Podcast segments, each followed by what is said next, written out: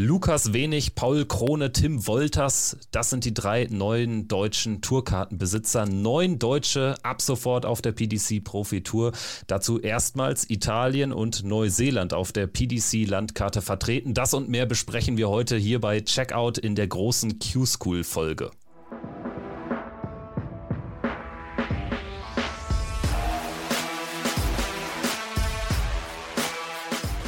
Ist Checkout, der Darts-Podcast mit Kevin Schulte und Christian Rüdiger. Hallo und herzlich willkommen hier bei Checkout, der Darts Podcast, powered bei Sport 1. Danke fürs Einschalten. Ich bin Kevin Schulte und ich begrüße heute einen Mann, der zuletzt sicher mehrere Stunden auf Dart Connect verbracht hat. Adrian Geiler ist da. Ich grüße dich. Hi. Hallo, du hast völlig recht. Äh, danke für die Einladung. Meiner, meiner Freundin hat es nicht so sehr gefallen, wie viel ich auf diese vermaledeiten Statistiken und schwarzen Hintergründe mit gelben Zahlen geguckt habe. Aber man kommt nicht davon weg. Man, man bleibt hängen, man guckt nach, man, es ist unfassbar. Es ist so ein, eine geile Zeit. Absolut. Es gibt äh, viel zu besprechen. Dementsprechend heute. Wir legen natürlich den Fokus auf die Q-School-Ausgaben in Milton Keynes und in äh, Kalka. 31 Tourkarten insgesamt wurden neu vergeben. Wir werden uns mit allen Neulingen und Comebackern kurz beschäftigen. Bei dem einen oder anderen werden wir sicherlich ein bisschen länger hängen bleiben. Darüber hinaus gucken wir uns aber auch die Änderungen in der Preisgeldstruktur und vor allen Dingen bei den Proto-Events an, also bei den European Tour Events und analysieren eben dort diese Art Mini-Revolution, die die PDC da in der vergangenen Woche angekündigt hat. Die Themenliste ist also lang, vielleicht aber ganz kurz äh, vorneweg noch ein paar Infos zu dir, von dir, Adrian. Du kommentierst auf The Zone, nutzt deine eigenen Kanäle für Darts News und Erklärungen. Wie hat sich das jetzt so in jüngster Vergangenheit alles entwickelt? Du bist ja zum ersten Mal hier bei uns am Start, aber vielleicht noch ein bisschen was von dir. Ähm, ich bin 33 Jahre alt. Ich bin Darts-Kommentator seit 2022. Ich hatte einen Einsatz bei Sport 1, aber komplett mehr oder weniger unter Ausschluss der Öffentlichkeit. Trotzdem haben es ein paar Leute damals mitbekommen und ähm, bin aber eigentlich schon echt richtig lange Darts-Fan, wenn auch nicht immer so nah dran, wie man es als Kommentator sein müsste. Und seitdem ich äh, das kommentiere, seit Ostern 2022, hat es mich komplett gepackt. Also es ist Wahnsinn, wie viel ich an Darts denke, Wahnsinn, wie viel äh, ich auch einfach, auch wenn es nicht sein muss, recherchiere und herausfinde, plötzlich irgendwelche Nummern oder irgendwelche Sachen sehe, das, äh, das reißt einen komplett mit. Und ich habe dann im März letzten Jahres mir gedacht, es gibt, ich, ich habe einen Kumpel, Tobi Schimon, mit dem habe ich lange einen Formel 1 Podcast gemacht und der hat auf TikTok so Mini-Videos gemacht über die Formel 1 und die waren sau erfolgreich. Da habe ich mir gedacht, warum gibt es sowas nicht für Darts? Und habe damit dann einfach angefangen und bis jetzt stößt es auf äh, fruchtbaren Boden. Absolut. Also ich als äh, Twitter- oder X-Nutzer nehme die Videos dort immer wahr, aber vor allen Dingen auf, auf Instagram und TikTok hast du dir auch eine große Followerschaft mittlerweile zurecht erarbeitet. Du hast unter anderem natürlich auch über die einzelnen Q-School-Tage gesprochen. Es waren ja die vier Final-Stage-Tage die entscheidenden, aber davor gab es natürlich was für die absoluten Super-Nerds wie uns. Äh, die First Stage in Kalka, lass uns gerne generell mit Kalka beginnen. Im Wunderland sind bekannte Namen schon früh rausgegangen, unter anderem Fabian Schmutzler, Kenny Nyens hat nur einen Tag gespielt, ähm, Nico Springer gar nicht erst auf die Karte gegangen, Patrick Klingelhöfer sicherlich so derjenige, der am unglücklichsten ausgeschieden ist, aber welche Namen fallen dir jetzt vielleicht noch auf, die du da deutlich höher eingeschätzt hast? Also ich, ich glaube, dass, das, das wäre auch ein Name gewesen oder ein Spieler, der der da einfach hingehört hätte von seinem ganzen Habitus. Das wäre Dirty Harry gewesen, Andreas Harrison. Den hätte ich da schon sehr, sehr gerne gesehen. Einfach nur, um mal zu sehen, wie kann er da mithalten. Das ist sicherlich äh, einer der Namen, wenn nicht sogar der größte, der mir da, der mir da hängen geblieben ist. Nico Springer ist auch auch mit, hat einen Tag, glaube ich, gespielt, eins gewonnen und eins 0 zu 5 verloren, nach dem Motto, gut, alles klar, dann bin ich jetzt raus. Ähm, aber ansonsten habe ich jetzt nicht die ganzen krassen Namen, die da hängen geblieben wären. Dadurch, dass ja auch sehr, sehr viele weiterkommen, reichen ein paar Siege schon, um dich da zu positionieren. David Schlichting ist sicherlich ein Name, der mir dann jetzt nochmal in den, in den Kopf springt, der es versucht hat, der aber nicht weit gekommen ist. Ähm, ja, so aus dem Kopf sind das, glaube ich, die beiden Namen, die ich noch ergänzen würde. Ja, ich würde vielleicht noch Marcel Walpen hier anführen, der ja zusammen mit Belmont auch die Schweiz beim World Cup vertreten hat. Das ist sicherlich zumindest ein Name, der auch erwartet hat, äh, dass er dann auch in die Final Stage kommt oder zumindest auch diesen Anspruch da berechtigterweise haben hätte können. Äh, sprechen wir am Ende jetzt dann über die Final Stage, denn die war entscheidend. 28 Deutsche waren dort vertreten. Einige hatten ja ihr Ticket ohnehin schon sicher für diese Final Stage über ihre Leistungen dann äh, bei Development Tour und Challenge Tour, zum Beispiel eben ein Christopher Tondas oder auch ein Dragutin Horvath. Vielleicht können wir es so nach den Tagessiegern erstmal strukturieren. Sprechen wir zunächst über die vier Spieler, die da über den Tagessieg sich die Tourkarte haben sichern können. Tagessieger Sieger Nummer 1 Martin Dracht kennen wir von einem Einsatz auch bei der European Tour. Da hat er auch mal ganz gut performt. Jetzt hat er sich diese Karte gesichert mit einem 85er Average an diesem ersten Turniertag. Zweimal knapp über 90 gespielt, ansonsten viel in diesem 80er, 85er Bereich. Finale sogar unter 80 gegen Chris Landmann. Das klingt jetzt nicht nach einem Spieler, der jetzt irgendwie die Tour total aufmischen wird, oder wie siehst du es?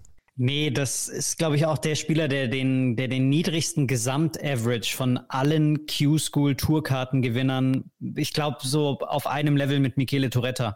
Also das, das ist jetzt nicht besonders vielversprechend, aber ich glaube, dass man mehr auf das gucken sollte, was er zum Beispiel bei der European Tour gemacht hat, dass er da einen Rob Cross besiegt hat, dass er da gegen Ricky Evans auch, ähm, ich glaube, da hat er auch gewonnen und war sehr lange sehr mit dabei.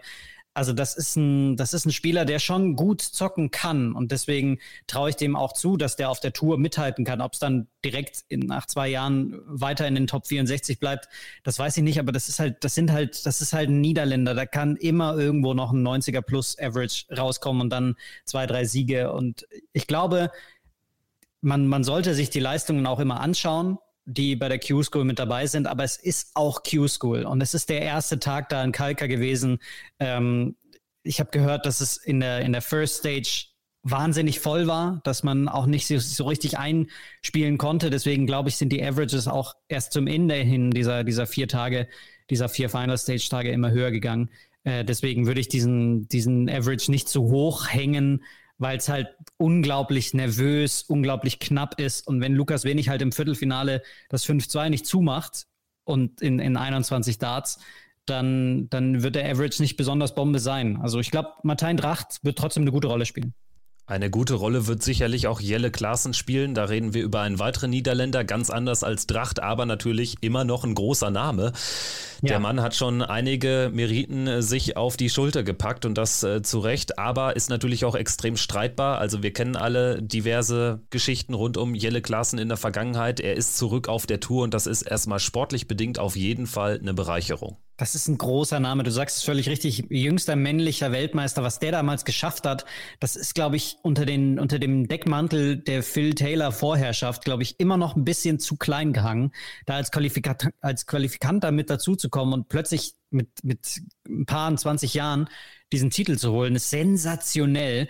Äh, die Geschichten, die du angesprochen hast ähm, mit, mit Michael van Gerven, warum es diesen Stunk gibt, das ähm, ist ist ein Thema, was, glaube ich, immer zu ihm dazugehören wird, was aber, glaube ich, ihn auch nicht blockieren sollte, weil er hat sich dafür entschuldigt, er hat dafür auch, ähm, er hat dafür auch eine, eine Strafe abgesessen und deswegen äh, finde ich es auch fair, ab einer gewissen Zeit ihm vielleicht eine zweite Chance zu geben.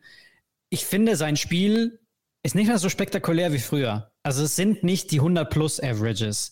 Es ist viel 85 plus, sehr viel 85 plus bisschen was 90 plus. Und deswegen weiß ich auch noch nicht, ob er zum Beispiel am Ende der, des Jahres so krass viel besser dasteht als beispielsweise Martin Dracht, weil ich nicht weiß, ob er die Konstanz hat. Das ist ein Thema, das er selbst immer wieder angesprochen hat, dass er die Konstanz noch nicht hat. Und ich finde, das sieht man, wenn man sich das Spiel anschaut, immer wieder. Nichtsdestotrotz, der Decider zum Tourkartengewinn gegen Benjamin Drew-Reus im, im Finale, diese, diese zwölf Darts, glaube ich, waren es dann schlussendlich.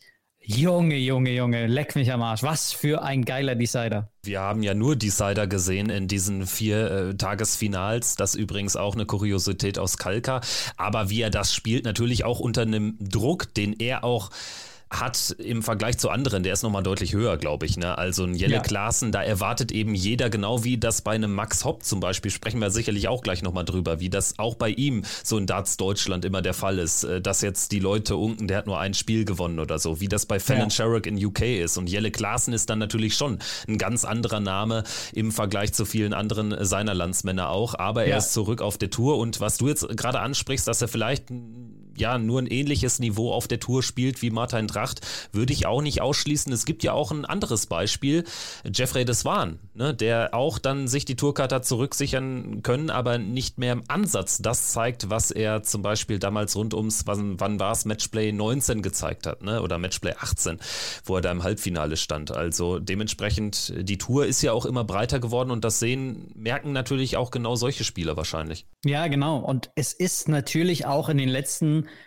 15 Jahren was passiert auf der Dartswelt. Das hat sich weiterentwickelt. Das, das Niveau geht immer weiter hoch und vor allem die Doppelquoten nehmen zu. Es gibt immer noch die 110 plus Averages, es gibt immer noch die 100 plus Averages, aber die Doppelquoten werden deutlich besser. Das heißt, du musst deine Chancen auch nutzen, wenn du sie bekommst. Man kann, glaube ich, regelmäßig sich die letzten Turniere anschauen.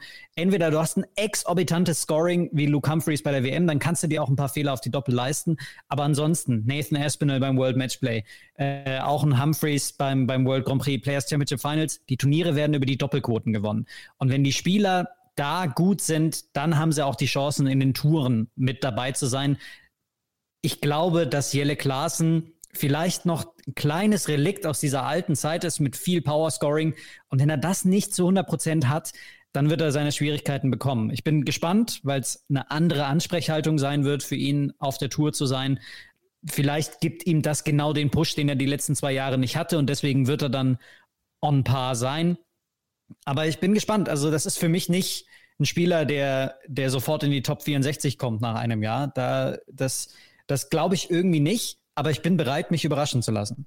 Dann bin ich sehr gespannt, was du über unseren Tagessieger Nummer 3 sagen wirst, denn das ist jemand, dem viele tatsächlich einen sehr schnellen Sprung dann auch in die Top 64 zutrauen, vergleichsweise schnell. Andy Bartens, WDF-Weltmeister, frisch gebacken, dann nach zwei Events steht er bei null Punkten, spielt in Runde 2 gegen Michael Unterbuchner und liegt 0 zu 4 hinten. Unterbuchner hat, glaube ich, zwei Chancen zum 5-0 und Andy Bartens gewinnt dieses Match noch und gewinnt am Ende diesen ganzen Tag und steht auf der Tour mit am Ende einem Tagesaverage von 96 Punkten. Also das macht schon Laune und da können wir uns sicherlich ein bisschen was von versprechen, oder? Ich glaube, das wird ein total geiler Spieler. Das ist einer, der brennt vor Ehrgeiz, vor Willen. Der, der, der, der ist auch immer wahnsinnig schnell an Bord, um die Pfeile wieder zurückzuholen und dann stapft er wieder zurück ans, ans, ans Oki und stellt sich dahin und die Unterlippe ist irgendwie immer über der Oberlippe. Das ist, das ist fast, das ist ein Faszinosum, dieser Typ. Und ähm, hat Belgien den ersten Weltmeistertitel bei der WDF gegeben. Das, das sind alles so Nummern, die ihm, glaube ich, ein bisschen, bisschen Flair geben. Und das Spiel bringt er halt auch noch mit. Also das ist jemand, der, wenn er konstant auf hohem Niveau gefordert wird, einer ist, der, glaube ich, die Großen auch ärgern kann. Also ich glaube bei ihm eher als bei Jelle Klaassen, dass der nach einem Jahr in den Top 64 ist. Ich glaube, das ist auch ein potenzieller Top 32 Spieler. Ich glaube, er hat sich bei dieser Q-School nicht leicht getan. Er hat an den ersten Tagen echt kämpfen müssen. Er hat auch, glaube ich, erst am dritten Tag seine ersten Spiele überhaupt gewonnen in der, in der First Stage. Also es hätte auch gut und gerne sein können, dass wir den am Anfang erwähnen hier in diesem, in diesem Take. Und dann hat er nach zwei, nach zwei Final Stage Tagen immer noch kein Spiel gewonnen und marschiert dann so da durch das Turnier. Das ist auf der einen Seite natürlich, zeigt das vielleicht seine Schwäche. Er hat den Mund sehr voll, vollgenommen, so wie ich das mitbekommen habe, dass er äh, das ja sowieso easy schaffen wird als WDF-Weltmeister.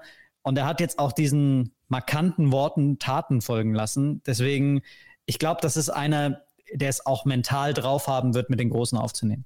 Ja, das ist auch einer, glaube ich, der Geschichten produzieren wird. Belgischer Scott Williams will ich da jetzt noch nicht prophezeien, ne? aber Guter Vergleich. Er hat zumindest das Potenzial, dass er irgendwie auch abseits des Boards irgendwas kreieren wird. Also ich merke das immer, wenn ich für NTV an äh, Tagen Geschichten suche, wo jetzt noch nicht Halbfinalabend ist und Finalabend, wo natürlich eh alles über den Sport auch erzählt werden kann, ne? über das reine Geschehen am Board. Und zwar dann so ein bisschen so die Tage jetzt, nachdem die Deutschen raus waren. Ne? Da hatte man dann irgendwie Littler auch schon irgendwie dreimal alles erzählt, weil der ja schon ja. auch in der ersten Runde eingestiegen ist. Und dann kam kam plötzlich Scott Williams, bietet eine Geschichte. Und das war Alan Suter im Jahr davor zum Beispiel. Und ich traue ihm das auch zu, dass er für sowas einfach ein guter Mann ist, eine gute Bereicherung, ein guter Farbtupfer für die, für die Tour und für dann auch größere Turniere. Denn also wenn der sich nicht für die WM qualifiziert, dann weiß ich es nicht. Ja, glaube ich, glaube ich auch. Vor allem, wenn wir auch dann später nochmal drüber reden, mit all den Veränderungen, die da kommen, sind die Players Championship Turniere vielleicht the way to go für genau diese Spieler, sich da zu positionieren, da zu platzieren. Und Andy Bartens, der hat, der hat mich so geflasht bei diesem European Tour Turnier in Belgien, als er sich da ja auch schon durch den Qualifier durchgespielt hat und dann da Luke Humphreys am Rande einer Niederlage hat. War ja und sogar im dann, Finaltag, ne? Im Achtelfinale, ja, meine ich, ja. Im Achtelfinale, genau, was ja sowieso sau schwer ist, da Luke Humphreys zu besiegen in diesem, an diesem ersten Spiel des Tages. Und dann äh, hat sich Luke Humphreys auch danach hingestellt und war so ein bisschen überrollt von dieser Wucht. Und Darts ist zwar ein sehr starres Spiel, wo du nur da stehst und nur den Arm bewegst und mehr machst du eigentlich nicht. Aber trotzdem können Wucht und Willen Spieler beeindrucken. Und das hat Andy Bartens. Das ist kein, kein Langweiler, sondern das ist einer, der dich fordert. Auch am Board, auch abseits des Boards machen wir die Tagessiegerliste noch zu mit Jeffrey de Graaf. Das war sehr dramatisch am Ende, denn Jeffrey de Graaf stand nach äh, drei Events äh, sogar noch bei null Punkten. Also der musste den letzten Tag gewinnen, der niederländische Schwede oder schwedische Niederländer, je wie man es jetzt möchte. Er gewinnt im Finale gegen einen seiner alten Landsmänner, gegen Jitze van der Waal mit 6 zu 5. Also der hat wirklich an Dramatik alles reingebracht in diese letzten Minuten in Kalka und hat natürlich Damian Mohl dadurch die Tourkarte verhagelt. Ich muss sagen, mich freut es aber, dass wir De Graaf auf der Tour haben. Jetzt als Schweden zusätzliches Land finde ich immer gut und er hat mich bei der WM wirklich begeistert, denn ich habe bei der WM wirklich nichts erwartet von ihm. Ich dachte, das ist so einer von diesen Nordic and Baltic Spielern, der hat jetzt die Tour dort auch nicht dominiert. So ist es ja nicht ja. gewesen, aber er hat Marco Kantele dominiert. So, genau. Und am Ende war er selbst für Rob Cross ein annehmbarer Gegner. Er hat sich in keinem Match da wirklich, also selbst gegen, gegen einen starken Rob Cross hat er dann noch, ich glaube, zwei Sätze zumindest gezogen. Also Jeffrey de Graaf ist auch ein Spieler, der es verdient hat, jetzt auf der Tour zu spielen. Und ich glaube, bei ihm merkt man auch, was so das Mentale im Darts ausmacht. Denn er fühlt sich pudelwohl in Schweden. Da passiert ja auch wahnsinnig viel. Er hat dann die Möglichkeiten, auch auf höherem Niveau zu spielen. Und er ist einfach auch glücklich. Er hat auch ein paar Kilo abgenommen, ist nicht mehr so, so, so pummelig in Anführungsstrichen wie noch vor ein paar Jahren, macht auch viel mehr Sport, viel mehr Kraftsport, fühlt sich wohler. Und das, das macht ihn zu einem, zu einem Contender. Ich war genauso wie du. Bei der WM habe ich mir gedacht, guck mal mal, was der macht. Aber vielleicht ist das auch so ein Spieler, der je höher, je größer die Herausforderung, desto, desto mehr zeige ich auch meine Leistung, desto mehr kitzelt mich das dann auch. Weil der hat, glaube ich, Rob Cross zwei Sätze abgenommen, also jetzt auch nicht so, nicht so ohne. Und ähm, er musste diesen letzten Run haben. Wenn er diesen, dieses Spiel nicht gewinnt, hat er keine Tourkarte. Und das unter diesem Druck, mit dem Namen, den er mitbringt, mit dieser WM, so dann auch ans Board zu bringen, Chapeau, das kann was auslösen. Sowas kann dir Power geben für die nächsten drei, vier, fünf, sechs Monate. Mal schauen, wie viel er spielt, glaube ich. Das ist noch die Frage, weil er ja auch noch wirklich viele berufliche Verpflichtungen hat als, als Fensterbauer und Handwerker. Aber ähm, das, das wird spannend zu sehen sein. Ich glaube schon, dass er da ein bisschen was machen kann. Ja, und vor allen Dingen hat er natürlich aus Schweden heraus dann auch nicht den einfachsten Anfahrtsweg. Ne? Also das kommt ja auch noch hinzu. Aber wir sind gespannt auf äh, Jeffrey de Graaf. Wir sind auch gespannt auf den ersten Neuseeländer auf der Tour mit Haupai Puha. Wir können ja jetzt mal so ein paar Namen on Block jeweils durchgehen. Ich würde mal die Liste hier mir einfach anschauen. Also Haupai Puha hat es am Ende wirklich sehr souverän geschafft als Ranglistenerster. Genauso souverän, von Anfang an auch souverän souverän vorne wegmarschiert ist. Jules Van Dongen, der hat sich die Karte zurückgeholt, genauso wie Radek Saganski, der der zweite Pole jetzt neben Ratajski auf der Tour ist und damit zu 99 Prozent sicher auch die World Cup-Teilnahme hat, zum ersten Mal in seiner Karriere. Ja, und äh, um dann vielleicht hier so ein Quartett erstmal zu besprechen, Chris Landmann, der Countryman, das finde ich ja auch einen unfassbar witzigen Spitznamen. Relativ ja. ausdrucksloser Spieler, aber bei der WM, ich meine, 22 mal 3-0 gegen Scott Mitchell gewonnen. Gute Leistung auf dem BDO WDF Circuit. Also was sagst du zu diesen vier Spielern? Also Haupai freut mich extrem. Das ist seit Jahren sein Ziel gewesen, auf die Tour zu kommen. Jetzt hat er es geschafft, dazu auch noch als erster Neuseeländer. Das, das freut mich wirklich ungemein für ihn. Das ist auch ein Spieler, der dieser Tour gut tun wird, der das auch ganz unaufgeregt gemacht hat, finde ich. Also da war jetzt nicht die ganz große Leistung immer mit dabei, die ihn, wo irgendwie so ein Run tief ins Finale wie bei Chris Landmann, sondern der, der hat das konstant abgeliefert und der bringt einen, einen, einen hohen Floor mit, der ihn, ähm, glaube ich, auf dieser, auf dieser Tour helfen wird.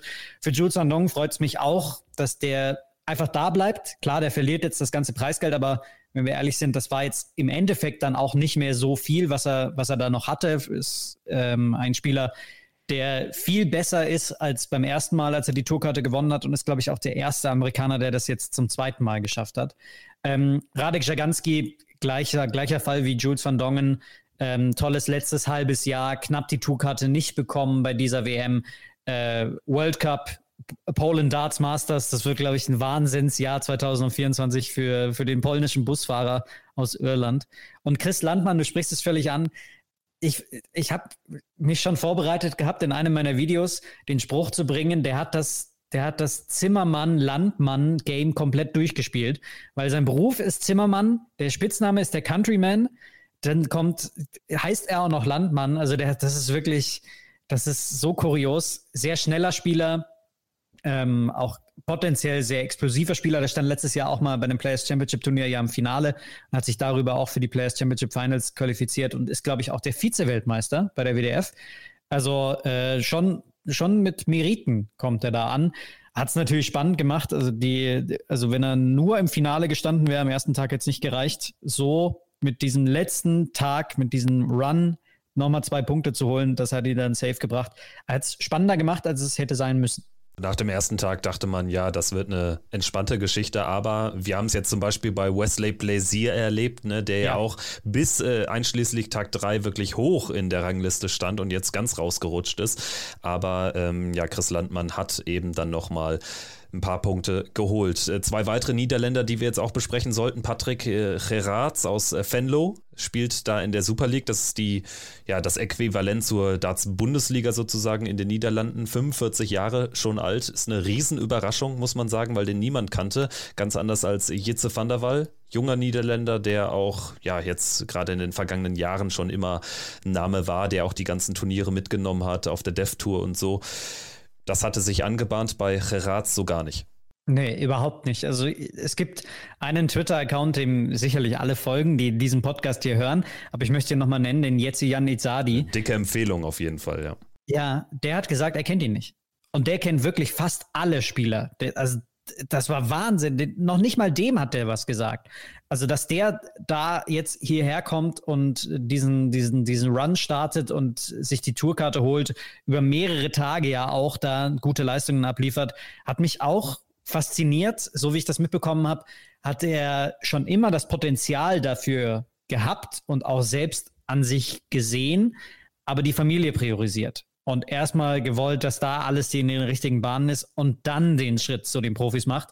Und äh, Chapeau, das ist echt gelungen. Deswegen, ähm, ja, Respekt für ihn. Jitze van der Waal, auch ein Spieler, der mir immer schon irgendwie aufgefallen ist. Nicht nur, weil es irgendwie auch ein spektakulärer Name ist, sondern weil sein Spiel immer irgendwo, egal wo er war, im oberen Drittel war. Und deswegen äh, bin ich auch gespannt, was der für eine Rolle spielen wird, ob das so ein neuer Jermaine Vatimena wird, der sich dann konstant in den Top 50, Top 64 hält, oder ob das einer ist, der, der kämpfen muss, dass er die Tourkarte hält oder vielleicht auch gar keine Rolle spielt, so Jimi Hendrix-Style. Also das ist, glaube ich, dann die, die Spannweite für ihn. Ja, sehr offen. Ich würde eher zum letzten Szenario tendieren irgendwie. Also ich äh, sehe jetzt nicht, dass er jetzt äh, tatsächlich sich so richtig etablieren äh, kann. Da habe ich andere Niederländer eher auf dem Zettel. Aber vielleicht äh, kann Van der Waal jetzt mit der Tourkarte im Rücken natürlich auch nochmal so eine zweite Luft bekommen. Also man kennt ihn fast schon zu gut dafür, als dass man ja. jetzt denkt, er spielt sich jetzt locker in die Top 64 rein. Aber wir werden mal sehen.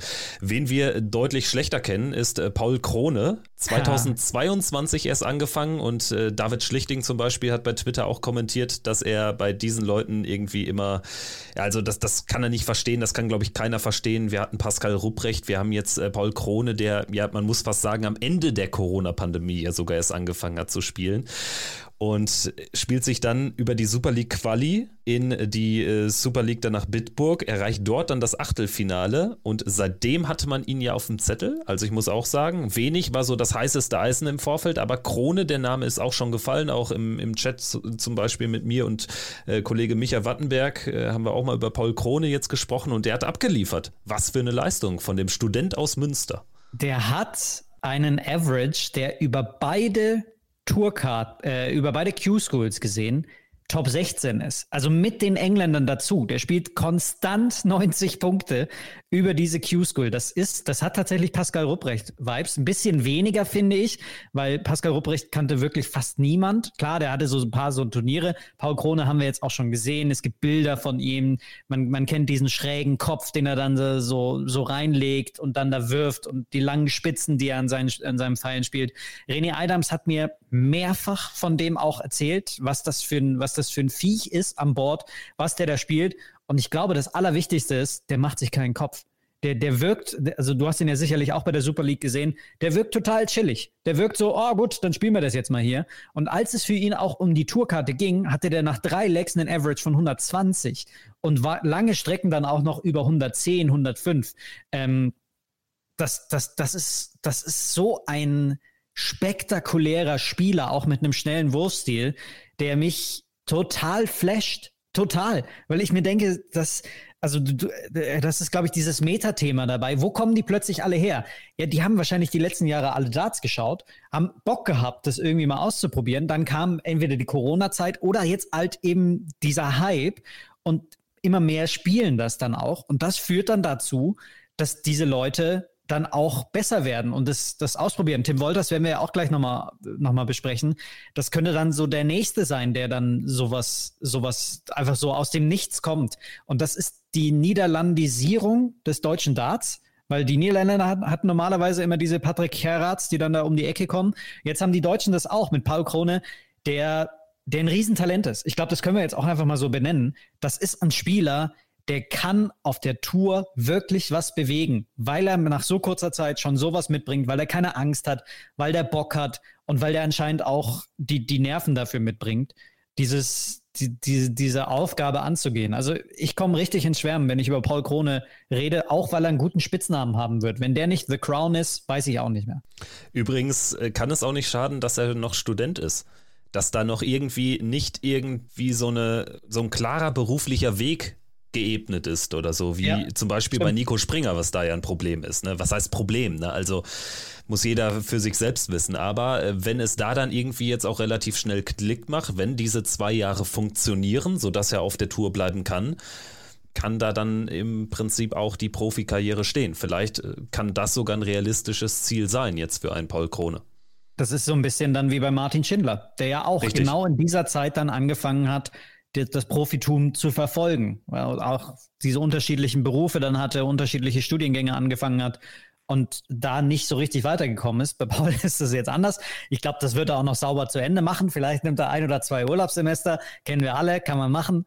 Ähm, und dann, dann wird er schon marschieren, der wird sein Ding machen, weil der, weil der, weil du jetzt auch aus so vielen Ecken hörst, dass die schon mal gegen den gespielt haben und komplett auseinandergenommen wurden. Machen wir weiter mit einem ebenfalls sehr jungen Mann, der aber auch nicht unbekannt ist, vor allen Dingen durch seine Megaleistung beim World Cup of Darts in Frankfurt. Benjamin Reus aus Dänemark ist ein ganz, ganz schüchterner, ruhiger Junge. Das habe ich auch so in Frankfurt wahrgenommen. Ich hatte da noch ein Gespräch auch mit Wladimir Andersen, der auch Deutsch kann. Und ähm, mit dem habe ich dann auch über seinen Doppelpartner gesprochen. Und er fand das irgendwie ja fast schon ein bisschen schräg, weil er ist ja so ein extrovertierter Typ. Aber die beiden kamen gut miteinander aus. Aber auch abseits des Boards wurde quasi quasi nicht miteinander gesprochen. Die kannten sich auch vor diesem Turnier gar nicht, haben da aber dann ja einen guten Run hingelegt. Und ich finde, das sagt ein bisschen was aus über den, über den jungen Mann. Auch jetzt kein typischer Dartspieler vielleicht, aber umso besser, dass wir auch einen Dänen wieder auf der Tour haben. Ich glaube, das ist ein Spieler, den du, äh, den, du auch ein bisschen kitzeln musst. Und dann, dann liefert der ab. Ähm, der hatte auch einen ganz schweren Start in die First Stage, äh, aus, aus der er sich ja erst qualifizieren musste. Am ersten Tag gekämpft. Am zweiten Tag wurde es dann schon ein bisschen besser, aber er hat nie so richtig sein A-Game zeigen können. Und das hat er dann aber auch äh, bei der, bei der Q-School gebracht, ist ja dann ins Finale. Und das sind diese fünf von den sechs Punkten, die er hat. Das heißt, das ist der Grundstein gewesen, dieser Run am, am zweiten Tag ins, ins Finale. Ähm, ich glaube, dass das, ein, dass das ein famoser Dartspieler ist, der selbst noch gar nicht weiß, wie gut er eigentlich ist. Das, dem musst du, glaube ich, immer wieder sagen, Alter, du bist, du bist eine richtige Maschine. Schau mal, was du spielen kannst. Wenn du dein A-Game zeigst, dann läuft das schon. Und vielleicht bei mir gerade im Kopf ist ein Bild, und das wird jetzt vielleicht ein bisschen äh, wild auch, aber bei mir ist gerade ein Bild im Kopf von Rudi Völler, wie er ein Interview gibt, als, als er 18 ist. Und so ein ganz zurückhaltender, schüchterner, überhaupt nicht lautstarker Typ ist, sondern einer, der überlegt, was er sagt. Und so wirkt auf mich jetzt Benjamin Drureus auch, der allerdings trotzdem diesen markanten Haarschnitt hat. Wundert mich, dass du das auch sagst mit dem, mit dem Schüchtern, weil das Shirt überhaupt nicht schüchtern ist. Das ist komplett wild, was er sich da angezogen hat. Aber ich glaube, dass in dem, was Extravagantes steckt, wenn das rauskommt, wird das ein richtig fetter Spieler. Und was wir nicht vergessen dürfen, wenn Spieler aus Ländern kommen wie Dänemark, also aus Ländern, wo die Konkurrenz einfach nicht da ist. Er ist der einzige Spieler auf dieser Tour, zumindest jetzt ja. in den nächsten zwölf Monaten. Das ist vermarktungstechnisch nie ganz schlecht. Also gerade in diesem Dickicht von England, von den Niederlanden, da fällt es in der Gunst um die Sponsoren den Neuling natürlich viel schwieriger. Ich glaube auch, dass Dänemark ein begeisterungswilliges Land ist. Die haben Sehen Bock wir auch in Kopenhagen, ne? Ja, die haben Bock darauf, einen eigenen Helden zu haben. Und ähm, die, die Sportförderung in Dänemark ist sehr gut, ähm, auch, auch in den anderen Ländern, ähm, die, die oberhalb von Deutschland liegen, sage ich jetzt mal so. Äh, ich glaube, dass das, dass das sehr viel Potenzial hat mit Benjamin Reus und mit Dänemark, mit diesem Spiel, mit dieser Art und Weise, wie der zockt. Das kann, das kann die nächste Halbregion dann werden. Und dann der nächste Spieler in der Rangliste, einer, der sich auch sehr frühzeitig innerhalb der Final Stage nach vorne gespielt hat. Mario van den Bogarde hat sich die Karte jetzt zurückgeholt. Genau wie Van Dongen und Saganski kennen wir also noch gut bei der WM. Da habe ich ein bisschen mehr erwartet gegen Tricol. Da hat das dann ein bisschen weggeworfen, da war mehr ja. drin. Aber das ist ein Spieler, der jetzt gerade eigentlich eine gute Entwicklung schon gemacht hatte. Also das zweite Jahr war ja echt mehr als passabel von ihm. Ja, fand ich auch. Souverän für die WM qualifiziert, gute Leistungen, auch immer wieder waren persönliche Bestwerte aufgestellt. Ähm, ich bin gespannt, ob er das jetzt auch im dritten Jahr zeigt oder ob das dritte Jahr wird wie das erste Jahr. Ähm, vielleicht wird es auch irgendwas zwischendrin. Ich glaube, Mario ist, ähm, ist ganz happy da, wo er jetzt ist. Lukas Wenig, der wird auch sehr happy sein. Der Boah. Deutsche der wirklich jetzt einen doch längeren Anlauf genommen hat als die anderen beiden neuen Tourkartenbesitzer. 2022 war es ja sehr knapp, wo er gescheitert ist in der Q-School. Dann im Vorjahr war er einer der klaren Favoriten, muss man so klar sagen, hat dann enttäuscht und dieses Jahr hat es endlich geklappt, über die Rangliste auch. Die sechs Punkte hat er dann auch wirklich gebraucht. Es war ein Zitterspiel bis zum letzten Turnier, aber mich freut einfach diese konstante Weiterentwicklung bei ihm ich hatte manchmal das Gefühl, Ende 2022, Anfang 2023, dass das vielleicht nicht der endgültige Glauben da ist, dass er es wirklich schaffen kann. Dann waren, war er ja in der European Tour Order of Merit gar nicht so schlecht platziert und dann gab es einen Qualifier und da haben nur 30 Leute teilgenommen und Lukas hat gefehlt. Ähm, und da gab es ein paar Leute, mit denen ich gesprochen habe, die gesagt haben, verstehe ich nicht. Verstehe ich nicht. Der hat eine Riesenchance da. Warum macht er das nicht? Wenn er dann zur, zur European Darts Championship kommt, vielleicht hat er dann auch nochmal ein anderes Standing für sich. Ähm, das, das war eine, eine komische Nummer. Das Jahr 2023, der war, glaube ich, einmal auf der European Tour. Der war, und zwar beim ersten Turnier bei dem Baltic Sea Darts Open. Das war kein besonders gutes Jahr. Ähm, klar, er hat die, die bei der Modus Super Series und bei der Challenge Tour auch ganz es gut wurde hinten raus ein bisschen besser, ne? Genau. Und der letzte Schritt hat gefehlt und es waren auch nicht mehr diese monströsen Averages von 105 mit dabei, die er ja 2022 schon gespielt hat, auch in den Tourcard Qualifiern. Und deswegen wusste ich nicht genau, was ich von ihm erwarten kann dieses Jahr, aber er hat mich überzeugt, weil er nämlich genau in diesen Situationen, in denen er jetzt gesteckt hat, verloren hat und sich nicht hat durchsetzen können. Er, die ersten zwei Tage hat er diese vier Punkte geholt und dann verliert er gegen, wieder gegen Stefan Belmont am dritten Tag und äh, braucht halt weiterhin einen oder zwei Punkte. Schlussendlich waren es diese zwei Punkte, die er gebraucht hat. Aber dass er da so so das macht, auf diese Art und Weise, und ich habe die Spieler dann auch im Live-Ticker dann da verfolgt, das war nicht leicht gegen Stefan Hendrik, glaube ich, war das aus, aus Belgien. Ähm, die ersten vier Legs, allesamt Breaks. Alle, da, da kann es auch ganz schnell in die andere Richtung gehen. Aber dann geht was auf. 180, 140, 181 gecheckt, 12 Data, was weiß ich. Alles runtergespielt. Ähm, das ist eine, eine unheimlich wertvolle Erfahrung für Lukas, die, die ihm auch, glaube ich, den nötigen Push für die Profitour geben wird. Ja, genau darauf wird es jetzt ankommen. Ich denke, dass er diesen Push wahrscheinlich auch gebraucht hat in seiner Karriere, ne? dass es dann ja. irgendwann Klick machen musste, dass er diesen Profi-Status jetzt endlich fast hat, weil wir reden ja wirklich ganz anders über ihn als über andere Kollegen. Jedes Jahr vor der Q-School in den vergangenen Jahren haben wir über Lukas wenig gesprochen, dann hat er es nie geschafft, jetzt ist er dabei und jetzt äh, kann genau das vielleicht dann auch die entscheidenden Prozent wieder freisetzen, die er ja schon mal, du hast die 105 Averages und so äh, vor zwei Jahren in der Corona-Zeit, äh, du hast ja angesprochen, die er da ja schon gezeigt hat und vielleicht pendelt er sich jetzt so in so einem ja, weiß ich nicht, guten 95er-Niveau ein. Das traue ich ihm schon zu, weil das ist auch einer, der, der viel gemacht hat, der viel Zeit beim Krafttraining verbringt und so, der auch abseits des Darts, glaube ich, eine gesunde, sehr professionelle Einstellung zum Sport hat. Von daher, da ist äh, definitiv was möglich für Lukas Wenig. Äh, jetzt bin ich sehr gespannt. Wir sprechen jetzt über zwei weitere Farbtupfer, über Thibaut Tricol als zweiten Franzosen nach Jacques Labre, für mich aber der deutlich stärkere von beiden und über Michele Turetta, der erste Italiener jemals. Und da bist du ja auch ein bisschen steil gegangen gestern bei Twitter.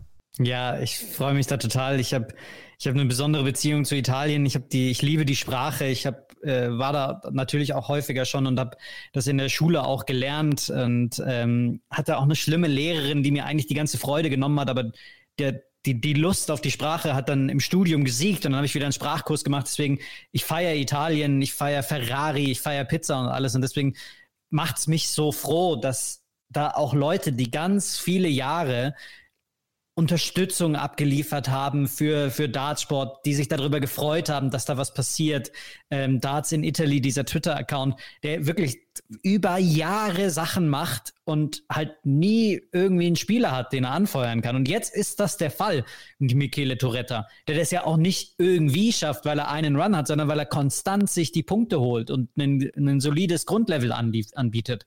Ähm, das hat mich einfach total gefreut, weil, weil Darts auch ein hoch emotionaler Sport ist und da darf eine der emotionalsten Nationen wie Italien nicht fehlen, finde ich. Wenn du ein bisschen Italienisch kannst, dann bist du vielleicht der Mann für das Michele Turetta-Interview, weil der Mann kann kein Englisch. Das habe ich in Frankfurt beim World Cup äh, erfahren. Dann habe ich mit Massimo Dante, seinem Partner, der jetzt in der, in der First Stage äh, dabei war, aber da ausgeschieden ist, dann habe ich mit ihm alleine gesprochen. Aber das war ein tolles Team auch beim World Cup. Also Michele Turetta, ich denke, da kann man sich drauf freuen.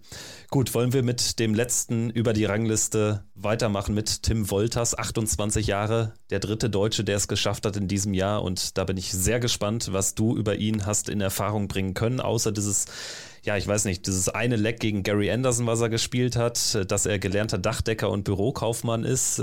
Was weißt du noch? Also Niederkrüchten, ich war kurz davor zu sagen, dass er der, der berühmteste Sohn von Niederkrüchten ist, aber dann gibt's äh, da noch irgendwie einen Bischof und einen Schriftsteller, der auch mal irgendwas mit irgendwelchen anderen großen Schriftstellern zu tun hatte. Deswegen diesen Titel kriegt er noch nicht, aber er ist definitiv für mich in den Top 3 von Niederkrüchten. An der niederländischen Grenze, jemand, der sehr viel dann auch in den Niederlanden gespielt hat und deswegen vielleicht für uns gar nicht so präsent war, also den kennen ja wirklich nur wenige. Ähm, in der Region schon noch ein paar mehr. Und was ich dann auch so gesehen habe, als ich mich über den wieder in so einer Phase, wo ich eigentlich nichts dazu machen wollte, aber ich habe mir dann gedacht, wer ist das denn bitte? Als er da am zweiten Tag im Viertelfinale stand, habe ich mir gedacht, okay, wo kommt er denn her? Das sind ja ganz ansehnliche Averages. Der hat auch schon 2018 90 plus Averages gespielt. Das das ist niemand, der, der so plötzlich aus dem Nichts kommt, aber der was gefunden hat, der auch mehr Mental-Coaching macht, was ihm in gewissen Situationen einen Mini-Vorteil verschafft, sodass er solche Spiele gewinnt. Er hatte zwei besondere Situationen. Einmal im, im ich glaube sogar jeweils gegen denselben, gegen, äh, gegen denselben Polen. Gruziecki, glaube ich, war es dann. gegen den er dann auch die Matchstarts überstanden hatte, jetzt am letzten Tag. Ne? Wahnsinn. Ja. Der, der wird schlecht von dem träumen, weil einmal checkt er dem eine 113 im Decider weg. In, bei, seiner, bei seiner ersten richtigen Q-School in der Final Stage. Und dann macht er, da, macht er diese 89 weg in drei Darts. Äh, weiß ich jetzt nicht, ob es aus Bull war oder nicht, aber es könnt, kann gut sein. äh, um da den, den, das Match zu holen. Also ich glaube, der hat Ende letzten Jahres mit Mentalcoaching angefangen und dass er jetzt in diesen Situationen solche Leistungen abrufen kann, verspricht einiges. Ich finde auch generell, diese Personalie Tim Wolters ist mal wieder Darts pur. Voll. Das hat so viel Geschichte, ne, die man erzählen kann anhand seiner Person. Er ist gelernter Dachdecker, jetzt gelernter Bürokaufmann oder hat beides. Und gelernter Dachdecker ist ein guter, gute Voraussetzung. Gut. Luke Humphreys auch, das ist Damon Hatter auch. Also es gibt so ein paar Berufe, die sind dafür gemacht. Auch Tischler. Du musst mit deinen Händen umgehen können. Definitiv. Also das kann auch Tim Wolters, ist jetzt mittlerweile im Außendienst tätig, hat dann auch in den Niederlanden vor allen Dingen, glaube ich, in Venlo viel gespielt, unter anderem mit äh, Patrick Geratz. So schließt sich dann wieder der Kreis. Das hat jetzt heute der eben angesprochene ähm, Jetze Itzadi auch auf Twitter nochmal geschrieben.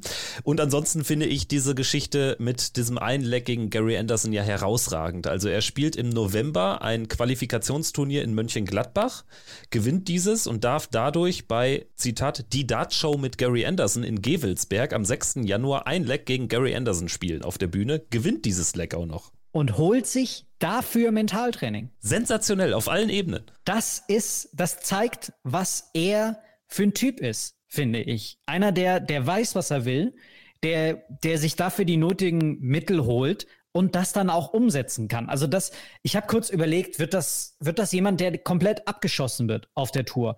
Ich finde, dafür ist sein Spiel zu gut. Ich, ich glaube wirklich, sein Spiel grundsätzlich ist vom, vom Average her waren es jetzt, glaube ich, 84 Punkte. Aber ich kann mir gut vorstellen, dass der mithält. Dass der jetzt nicht sich wahrscheinlich sofort über die, über die Tour qualifiziert, aber der, der wird, der wird wahrscheinlich so ein Jahr haben wie Pascal Rupprecht mit, mit mal ein paar Bordfinals, vielleicht auch hier mal im Achtelfinale oder so. Also ich, ich traue dem schon was zu ich nehme auch an, dass er es sich selbst zutraut, weil wenn man für dieses eine Leck gegen Gary Anderson Mentaltraining nimmt und so und wenn man wirklich aktiv äh, daran arbeitet, in so einem Status seiner Karriere, wo er noch vollkommen unbekannt ist. Ich meine, im Dartsport, es gibt Leute, die halten das alles äh, mit 20 Jahren Erfahrung noch für Hokuspokus und so, ne? Und ja. ähm, äh, gehen immer noch sehr unprofessionell um. Zum Beispiel ein Jeffrey de Swan, der war nie professionell wirklich. Ne? Und äh, das ist, glaube ich, eine Entwicklung, die wir ja auch bei immer mehr Spielern sehen, die da jetzt auf die Tour kommen, gerade bei diesen jungen Leuten. Ne? Also, dass sie sich wirklich auch was zutrauen und äh, darum geht es dann auch, um dann eben eher so ein Pascal Rupprecht-Jahr zu haben, mit vielen Erstrundensiegen auch einfach mit, mit Averages, äh, die ihn befähigen mitzuhalten und nicht zum Beispiel Harald Leitinger oder so, fällt mir jetzt aus deutschsprachiger Sicht ein, der Kultösterreicher, der da auf einmal auftauchte und dann nach zwei Jahren wieder verschwand. Aber ja, vielleicht ähm, können wir dann von Tim Wolters auch ein bisschen was sehen und vielleicht wird er ja auch mal gegen Gary Anderson spielen, dann auch mehr als ein Leck, das ist ja garantiert. Gut, ähm, lass uns sprechen über diejenigen, die knapp gescheitert sind. Wir haben eben schon so ein paar Namen genannt, mit Plaisir, mit Damian Mohl, natürlich Patrick Tringler aus Österreich, österreichischer Sicht bitter gelaufen. Q-School-Maschine John Michael hat es auch nicht geschafft. Ähm, ja, und Dominik Grüllig müssen wir natürlich noch besprechen. Matchstarts vergeben zur Tourkarte. Mein Herz ist gebrochen. In dem Moment, ist, das, das sind so diese Downer-Momente. Den letzten, den ich davon hatte, war Martin Schindler bei der WM gegen Scott Williams. Äh, da habe ich auch so gelitten, weil es eigentlich gemacht war also in meinem Kopf war auch die ganze Zeit, ja, es werden, es werden vier Deutsche heute die Tourkarte holen. Ähm, wenn jetzt Grüllig gewonnen hätte, wäre wahrscheinlich Wolters rausgeflogen, aber wer weiß, wie er dann noch gegen, gegen Tricol gespielt hätte, dann wäre vielleicht Tirotta, äh, Toretta rausgefallen. Hat man hier übrigens Ach, gemerkt, dass Spieler, sobald sie dann die Tourkarte safe hatten, dann ging die Leistung auch häufig nach unten, ne? Ja, genau. Deswegen, ähm, ich finde, dass es Dominik Grüllig nicht in diesem Spiel verloren hat, die, die Tourkarte, sondern an diesen zwei Tagen, drei Tagen davor, dieses eine Viertelfinale davor, ist er nicht richtig in Tritt gekommen. Holt er vorher schon diesen einen Punkt, dann glaube ich, ist er in einer anderen Situation und kann aus einer anderen Situation angreifen. Ähm, wie er das gespielt hat, wie er Dinge aufgeholt hat. Er hat ja auch, glaube ich, dann 4-1 gefühlt gegen Majek aus, aus Tschechien, um dann die Tourkarte zu holen. Und als der dann die Matchstarts vergeben hat und auch richtig stark war, das muss man auch dazu sagen, der spielt auch, glaube ich, 95 plus, ähm, über weite Strecken zumindest. Boah, dann stehen da diese 36 Punkte und ich weiß nicht, ob es dir auch aufgefallen ist, aber wenn es zu einer Entscheidung kam, wenn jemand das Leck gecheckt hat oder das Spiel gewonnen hat, ist bei Dart Connect sehr lange nichts passiert. Und du wusstest, okay, das lädt jetzt zu lange, wie es bei so einem Karrieremodus Fußballmanager-Ticker. das lädt zu lange, als dass das jetzt nicht gecheckt wurde. Und es hat so lange geladen bei, bei Grüllich, dass ich dachte, er hat's. Und dann steht da halt 18 Punkte oder, oder gar nicht. Äh, ich glaube, er hat sich sogar dann überworfen schlussendlich. Ach, das tut mir so weh, aber ich, was, was ich auch von dem höre, hier aus dem Münchner Bereich, ist das, ist das so ein großes Talent, dass der wiederkommen wird. Und das ist eben jetzt auch ein gutes Signal, dass wir immer noch Leute haben, die auch fast schon Versprechen sind für die Zukunft, wenn es halbwegs linear verläuft. Ne? Es gibt ja noch einige, die jetzt auch gute Tage zumindest hatten. Franz Rötsch mal wieder, der gut gestartet ja. ist, nach, nach dem ersten Tag sogar im Bereich der Tourkarte lag, dann das nicht halten konnte. Ein Liam Mendel Lawrence, der jetzt äh, seine Form so ein bisschen verloren hatte im Vergleich äh, zur ersten Jahreshälfte und trotzdem hier gut mitgehalten hat. Also wirklich auch tolle Tage, tolle Averages Matches hatte. Dragutin Horvath ist nicht auf die Karte gegangen. Oliver Müller aus Frankfurt auch nicht auf die Karte gegangen. Schlussendlich hat er dann, glaube ich, Bundesliga gespielt, aber auch mit Monster-Averages unter, unterwegs gewesen an den ersten beiden Tagen. Das ist so einer, dem, den habe ich dem Tom Kirsten, dem Kollegen von, von The Zone, habe ich das auch geschrieben, ähm, dass man auf den achten sollte, weil das einer ist, der auch schon bei dem Qualifier für die Super League sehr auf sich aufmerksam gemacht hat mit konstanten 90 plus Averages. Also den finde ich auch gut. Und wen ich auch noch erwähnen möchte, ist Arno Merck, der so ein bisschen, der, der hat, glaube ich, auch jahrelang kein Darts gespielt und hat genau. die dann jetzt so zum September zu diesem Qualifier für die Super League wieder in die Hand genommen. Und wenn, wenn das rauskommt bei so wenig Training und dann so eine Q-School noch hinterher, dann äh, achtet mal auf den bei der Challenge Tour, wenn er sie spielt. Und der Mann ist 92er äh, Baujahr, also das ist immer noch unser Alter und der hat trotzdem eine wahnsinnige Erfahrung, weil der, ich glaube, 2011 in Lakeside gespielt ja. hat. Also was für eine Story auch da, ne? Und dann jahrelang nichts gemacht, spielt diese Super League dann mit und konnte auch dort ja schon mithalten und äh, hat das jetzt auch gekonnt. Ich meine, am Ende drei Punkte sind ja auch echt alles andere als äh, verkehrt. Sprechen wir vielleicht jetzt zum Abschluss der European Q School noch über ein paar Namen, die enttäuscht haben. Wir müssen Max Hopp nennen, der nach einer echt sehr, sehr guten First Stage dann einfach unfassbar schlecht reinkommt, weil er gegen Rusty Jake Rodriguez am ersten Tag der Final Stage eigentlich schon gewinnen muss. Da hat er mehrere Chancen zum Match und im Prinzip, ich glaube, da verhagelt ihm das auch die weiteren Tage. Oder wie würdest du es analysieren final? Ja, ich glaube, wenn dieser Start so misslingt und dann auch am zweiten Tag kein Sieg kommt, dann ist das so schwer, weil dann auch natürlich der ganze Druck kommt. Ich glaube, ähm, dass, dass er natürlich zu, einen, zu einer der Enttäuschungen gehört. Ich glaube, da kommt man auch nicht drum herum und das, das wird er wahrscheinlich auch selbst so sehen. Und so wie ich seinen Instagram-Post sehe, hat er das auch, auch verstanden. Ich glaube trotzdem, dass das, dass wir auf das zurückblicken werden und hier Momente gesehen haben, in denen wieder der alte Max Hopp da war dass er elf Data und zwölf Data hintereinander spielt und dann sagt, das habe ich lange nicht mehr gehabt. Ich glaube, diese Momente sind es. Und dann auch das Spiel gegen Dominik Grüllig, dass er lange offen gestaltet und auch zurückkommt dann nochmal. Ich glaube wirklich, dass, dass das gerade der Anfang ist, dass er jetzt besser werden wird, dass er die Challenge Tour, äh, dass er da eine gute Rolle spielen wird. Weil ich das nicht für Floskeln halte, wenn Max Hopp sagt, er fühlt sich wieder gut und er fühlt sich wieder da. Ähm, das, das, das, das, das, das glaube ich nicht. Also nicht, weil ich, weil ich verträumt bin oder so, sondern ich glaube, Max Hopp, in dem steckt trotzdem ein richtig guter Dartspieler. Das ist kein super Talent, wie zu dem er gemacht wurde in den 2010er Jahren, weil ein Supertalent ist Luke Littler oder Leighton Bennett, zu dem er später kommt. Das sind Supertalente. Äh, aber Max Hopp ist ein sehr verdienter Spieler, schon in jungen Jahren mit großartigen Leistungen.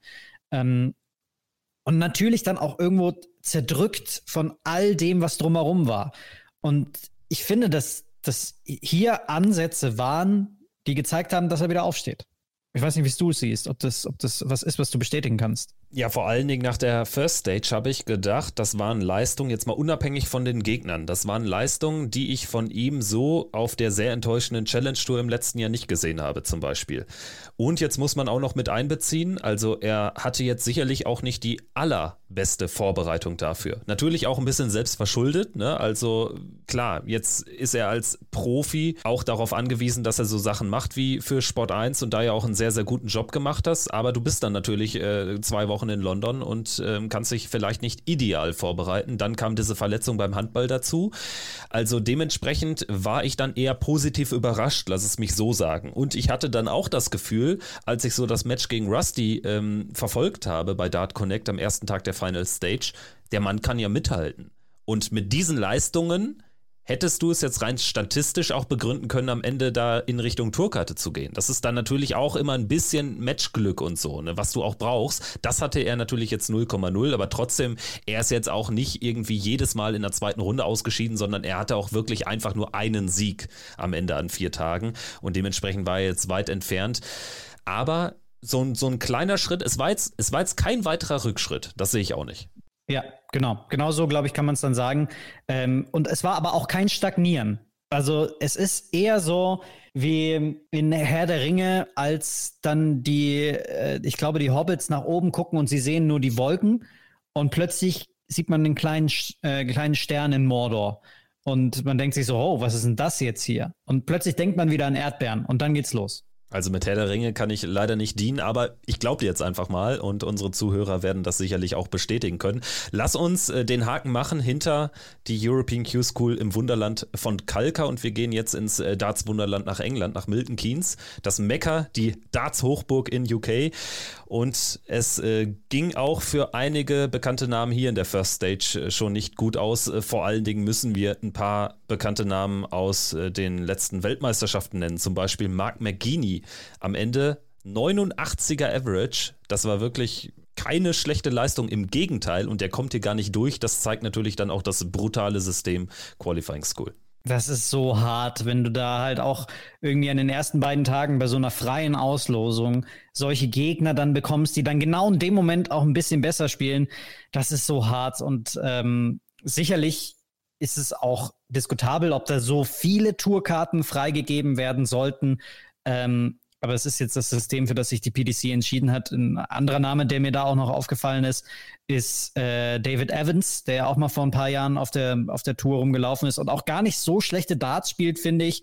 Aber jetzt auch das zweite Jahr nicht auf der Tour sein wird und vielleicht so Marius Ebbers ist des Darts, der zu gut für die Challenge Tour und zu schlecht für die Profi, Profitour ist. Also das ist dann so ein, so ein zweiter Name, der mir dann auch hinfällt, ähm, weil die es ja alle können. Reese Robinson zum Beispiel auch brutale Averages gespielt, aber halt nur einen Punkt geholt und am Ende eine Leckdifferenz von minus eins. Das ist hart und das bringt, das, das, das tut weh und das ist aber auch Darts. Also das Marius Ebbers, ich glaube hier, das war doch dieser blonde Stürmer von St. Pauli, Aachen ja. und so, ne? Dass der hier ja. Erwähnung finden würde, hätte ich nicht gedacht. Aber umso besser. Lass uns äh, bei einem Namensvetter von mir noch kurz äh, bleiben. Kevin Painter hat mitgespielt, Robert Thornton, James Richardson, Kevin McDine. Ich finde, so die First Stage der UK Qualifying School ist auch immer so ein Treffen der ganz alten Namen. Also Kevin Painter, der ja eigentlich auch schon, ich weiß nicht, letztes oder vorletztes Jahr gesagt hat, also das wird er jetzt auch wirklich gar nicht mehr mitspielen und nur noch Seniors Tour, aber auch er hat sich nochmal blicken lassen, finde ich auch irgendwie witzig. Ja, und was da auch für, also dann kommen natürlich die ganzen irgendwelche Lewises um die Ecke und man denkt sich, hoppla, was ist denn das für einer? Es gab irgendwie einen zweiten Chisnell, habe ich auch gesehen, dass ein zweiter Chisnell rumgelaufen ist und vor allem das Geilste war, es gab noch einen Darren Webster, aus Heenor und nicht aus der aus, äh, keine Ahnung, wo, wo der Demolition Man herkam. Aber äh, da kam ein zweiter Darren, Darren Webster mit dazu. Schon, schon lustig, dann da diese ganzen Namen zu sehen und auch die einzelnen Verbindungen zu ziehen. Das ist schon, irgendwann werden dann auch die Söhne der Spieler, die wir jetzt toll finden, auftauchen. Ähm, ein, ein Simon Whitlock, der Mason Whitlock, der wird vielleicht auch in den nächsten Jahren mal sich da zeigen und dann äh, geht es ja weiter. Also über, über Söhne werden wir jetzt auch gleich reden. Da werden wir gleich dann, äh, wenn wir über die Ranglistengewinner sprechen, natürlich noch einen Sohn finden. Lass uns aber erstmal die Tagessieger durchgehen. Steve Lenn mit äh, wirklich einer starken Performance am ersten Tag, hat alles über 90 gespielt. Finale dann 6-4 gegen Big Willy, gegen Willy Borland, der sich ja zuvor nur in die Final Stage gezittert hat. Dann haben wir einen Robert Grundy, der auf die Tour kommt, einen Leighton Bennett, über den es sicherlich auch zu sprechen lohnt, und einen Dom Taylor. Was sagst du zu den zu diesen vier Spielern. Die könnten ja unterschiedlicher kaum sein. Ja, Steve Lennon verdient, ähm, also sowohl als Spieler mit seiner Historie als auch mit diesen Leistungen, äh, hatte ich nicht gedacht. Ich finde aber, dass er mental richtige Schritte macht. Schon bei der WM dieses 0 zu 2 zu drehen gegen Owen Bates mit dem Wissen, wenn ich verliere, ist die Tourkarte weg, hat er super gemacht. Ähm, und auch hier in dieser Drucksituation dann die Doppel zu treffen, auch gegen Matthew Dennant, äh, lag er, glaube ich, dann vorne, aber schnell 0-4 hinten. Also das auch umzubauen. Äh, sehr gut, Respekt. Robert Grundy, bisschen aus dem Nichts. So habe ich das zumindest in, in in Erinnerung. Ein Spieler, der County, Super League, Bundesliga in Anführungsstrichen gespielt hat, auch viel und da auch sich gezeigt hat und jetzt den, den Schritt zu den Profis macht und dann auch geweint hat. Das fand ich auch, ähm, finde ich immer schöne Szenen. Leighton Bennett, natürlich kommen die Vergleiche zu Luke Littler, äh, wenn du so einen 18-Jährigen hast, der mit 13 Jugendweltmeister wird, äh, der sich mit Luke Littler gebettelt hat und eine positive Bilanz gegen, gegen den hat mit 8 zu 7 Siegen. Äh, dann kommen diese Vergleiche und äh, ich glaube, sie werden dem Sport auch gut tun, weil das jemand ist, der vielleicht auch an den Herausforderungen wächst. Und Dom Taylor hat, glaube ich, das Kunststück, Kunststück hingeschafft, ähm, dass er jetzt in seinem dritten Q-School-Finale stand in der Final Stage. Zum dritten Mal. Der hat nämlich letztes Jahr stand er im Finale und hat die Tourkarte nicht bekommen und äh, hat dann ja aber ein super Jahr 2023 gespielt, auch auf der Challenge Tour, bei der Modus Super Series und dann jetzt auch bei der Q-School nochmal im Finale gestanden und dann jetzt das letzte Finale schlussendlich gewonnen. Alle guten Dinge sind da dann wahrscheinlich drei. The Tower, auch ein geiler Spitzname. Ja, ist ja extrem hoch gewachsen und ist äh, uns allen natürlich auch schon. Auch sehr dürr. Ja, sehr dürr, extrem. Und ist mir auch aufgefallen schon bei der ein oder anderen UK Open, wo er dann über die verschiedenen Qualifikationssysteme dann auch als Nicht-Tourkartenbesitzer da ins äh, Feld äh, gespült wurde denke ich, äh, auch einer, der sich jetzt über die Jahre erarbeitet hat. Äh, Leighton Bennett, äh, vielleicht da auch noch ein paar Sätze zu. Also dieses unfassbar gehypte Match damals gegen Phil Taylor vor ein paar mhm. Jahren im äh, Tower of London, was er dann auch gewonnen hat. Ich glaube, das war ja von, von einer großen Softwarefirma aus Deutschland gesponsert, das Ding. Name, den ich insofern, also ein Spieler, den ich insofern extrem spannend finde, weil er ja schon so ein bisschen drohte jetzt vergessen zu werden, fast schon. Ja. Ne? Also da ja. war, war, es jetzt auch möglich, dass der in der ersten Stage ausscheidet und keiner hätte mehr über ihn gesprochen. Also das ist jetzt nicht so, dass er jetzt schon mal einmal so richtig auf PDC-Ebene, seitdem er 16 plus ist, gepiekt hat. Das war ja alles davor.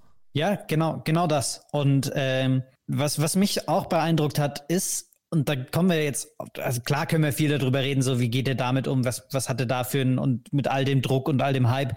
Sein Spiel war einfach richtig gut. Richtig gut, auch schon in der First Stage, was er da gespielt hat, wie viele Legs er in zwölf Darts oder weniger beendet hat, ähm, was er beim Finishing hingekriegt hat das kann, also der, das ist ja nicht so, einen, keine Ahnung, im Fußball gibt es ja dann auch irgendwie mal die, die 18-Jährige, der bei Schalke sein Debüt gegeben hat und dann spielt er bei 23, mit 23 bei Fürth und du denkst dir, oh, oh krass, aber so dolle ist er ja nicht. Nee, der ist immer noch 18.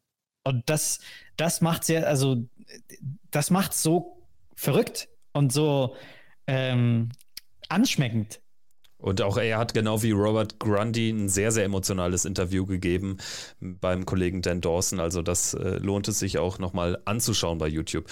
Gehen wir an die Ranglistengewinner ran. Da muss ich sagen, im Vergleich zur European Q-School, es ist fast jedes Jahr so. Also die Kalka Q-School ist uns natürlich irgendwie ein bisschen näher, weil da dann die ganzen Deutschen mitspielen, weil es irgendwie bunter ist als irgendwie so dieses geflutete Feld von Engländern in Milton Keynes. Und dieses Jahr fällt es mir aber ganz besonders auf, jetzt mal abgesehen vom Namen Danny Lorby als zweiten US-Amerikaner auf der Tour und dann ja vielleicht noch Joshua Richardson, dem Sohn von James Richardson, ist es so ein Feld, was jetzt ja schon irgendwie überrascht, weil einige sehr bekannte Namen, die man auf dem Zettel hatte, Connor Scott, Daryl Pilgrim und so, Alex Bellman, Andy Bolton, die haben es eben nicht geschafft, aber ja, es ist irgendwie ein austauschbares Feld, oder? Ja, finde ich auch. Also ich kann irgendwie mit Andy Bolton nicht so richtig was anfangen. Ähm, Ian White bringt den ja immer als Beispiel dafür, was alles schiefgelaufen ist in der Corona-Zeit bei der PDC, dass das Ranking nicht eingefroren wurde, dass der nur deswegen die Tourkarte verloren hat, weil der ansonsten viel zu gut ist. Das, das, da ist mir zu viel Hype aus Ian Whites Sicht um Andy Bolton drumherum. Ähm, ich finde auch, es gibt kaum Namen, die mich da so richtig, so richtig kicken. Klar ist diese Willie Borland-Nummer, dass der eigentlich in der First Stage ausscheidet, aber dann durch irgendwelche Zufälle nochmal mit reinrutscht. Sensationell, dass Matthew Dennant so tolle Darts spielt, das jetzt auch zum wiederholten Mal bei der Q-School zeigt und jetzt auch endlich mal belohnt wird. Freut mich. Joshua Richardson ist einer der bunteren Namen, da hast du völlig recht ähm, weil der mir jetzt auch nicht so ins Auge gestochen ist vorher auf, in, in, in diesem Jahr. Danny Lobby dagegen schon, George Killington auch. Die haben ja ähm, schon ihre Leistungen gebracht. Danny Lobby vor allem sehr explosiv, finde ich. Das ist halt, wenn so ein schneller Spieler seinen Touch findet, dann kann es knallen. Reese Griffin ähm, zeigt auch Ansätze. Und ansonsten hast du dann wieder so einen Brad Clayton, der zurückkommt, der Shredder. Das ist, glaube ich, das spektakulärste an seinem Spiel. Adam Hunt, der Hunter, da gilt, das Gleiche. Und Darren Beveridge, ähm, der 2021, glaube ich, sechs Starts hatte, um die Challenge Tour zu gewinnen, um dann die Tourkarte zu bekommen. Hat er vergeben. Jetzt kommt er dann doch noch zurück, checkt in der First Stage 170, 170 Back-to-Back. -back. Aber das war's dann auch. Also mir graut es ein bisschen vor der Recherche, wenn die dann mal alle auf der, auf der European Tour sind, weil ich befürchte, dass ich da nicht so viel knackige Nummern rauskriege oder, oder sowas wie bei Michele Toretta, dass, dann, dass da gefühlt das halbe Land dahinter steht. Ja, es ist irgendwie so austauschbar, auch weil es gefühlt so ein Rileys äh, Qualifier-Feld für die UK Open sein könnte. Da sind auch alle ja. Spieler, würde ich mal behaupten, die es genau darüber schon zu den UK Open in den vergangenen Jahren geschafft haben. Also jetzt vielleicht mal abgesehen von einem Adam Hunt oder einem Borland, die jetzt ja nur einen, ein Jahr ohne Tourkarte waren. Und Hunt, klar, hat auch schon mal gute Runs gehabt bei der WM, glaube ich mal in die dritte Runde gekommen beim Grand Slam ins Achtelfinale damals in der Gruppe mit Gabriel Clemens. Aber ja, James Harrell, vielleicht jetzt auch noch ein fast schon spannenderer Name, weil er zuletzt bei der WDF-WM ganz gut unterwegs war oder generell da auf dem Circuit. Aber ansonsten ja, alles Namen, die seit Jahren es versucht haben, manchmal auch geschafft haben, die Brad Clayton, perfektes Beispiel, irgendwie zu gut für die Q-School, zu schlecht für die Tour, so ein klassischer Spieler, dem ich es jetzt nicht zutraue, dass er in den Top 64 steht nach zwei Jahren, aber mal schauen. Wollen wir noch über Namen sprechen, die es nicht geschafft haben? Da hätte ich einen Vorschlag und zwar Darren Webster, der hat sich ja auch nochmal geäußert. Wie hältst du es mit ihm, mit dem Demolition Man?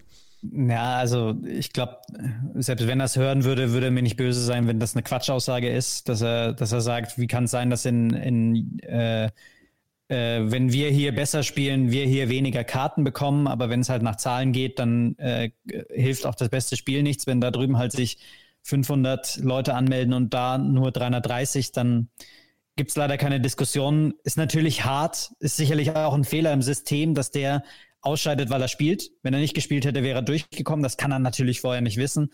Ähm, aber äh, also er hat jetzt auch nicht in den zwei Jahren, in denen er jetzt die Tourkarte hatte, bewiesen, dass er auf der Tour noch mithalten kann. Es war schön, dass er bei der WM war wird wahrscheinlich, werden wahrscheinlich sehr viele sehen, mit Ausnahme von, von Daniel Klose, den er da im Qualifier geschlagen hat. Aber trotzdem, ich fand das, äh, fand das schön, den da mal wieder zu sehen, weil ich den irgendwie auch mag als Spieler. Ähm, deswegen, das, das ist schon schade, dass er es so knapp dann verpasst.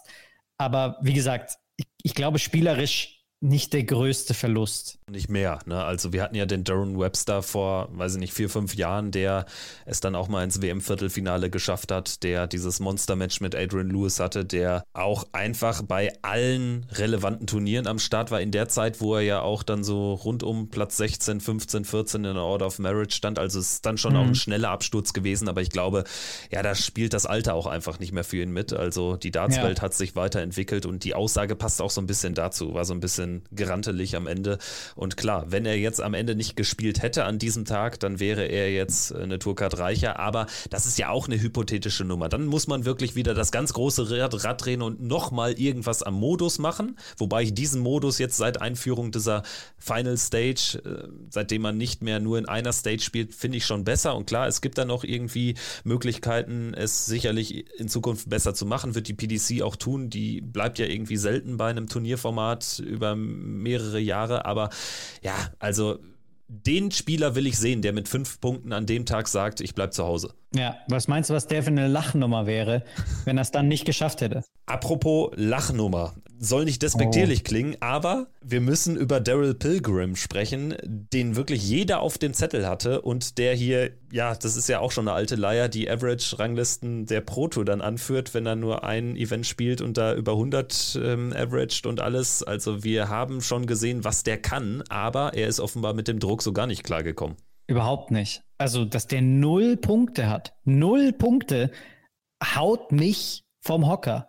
Das ist eigentlich ein Spieler, der, der für mich, wenn der auf die Tour kommt, sofort einer ist, der sich für die WM qualifiziert, der sich in die Top 64 spielt, der dann auch sich da etabliert. Ähm, aber also das ist halt die Q-School. Vielleicht so ein bisschen das, was Lukas Wenig letztes Jahr war. Den hatte auch jeder da auf dem Schirm. Und dann war der Druck vielleicht so viel, den er sich auch selbst gemacht hat. Ich glaube, auch Daryl Pilgrim ist davon ausgegangen, ja klar, dieses Jahr schaffe ich's. Dieses Jahr schaffe ich es. Und dann erstes Spiel verloren, zweites Spiel verloren. Dann kommst du irgendwie nicht so richtig in den Tritt. Und plötzlich musst du den Jeffrey de Graaf machen und die Hail Mary werfen und dich irgendwie durchmarschieren bis, bis zum Tagessieg. Das, das ist einfach eine nie dagewesene mentale Drucksituation, die halt Spieler brechen kann. Und das ist dann bei Daryl Pilgrim offensichtlich passiert, weil auch die Averages waren diesmal jetzt nicht so gewaltig. Ich, ich verstehe das dann also ich weiß, woran es liegt, aber ich finde es trotzdem immer wieder faszinierend, dass Leute, die, die 122 über vier Legs spielen können und die, die auch mit viel Aufmerksamkeit bei der Modus Super Series einen neuen Data werfen und 118 Punkte im Schnitt spielen, dass die dann zur Q-School kommen und in den kalten Tagen von Milton Keynes die Darts nicht zusammenkriegen. Das ist, also da weiß, das, ich weiß nicht, in welchem anderen Sport es das so sehr gibt bei so wenig Bewegung, so viel, so wenig Unterschied offensichtlich bei, bei, bei der Sportausübung.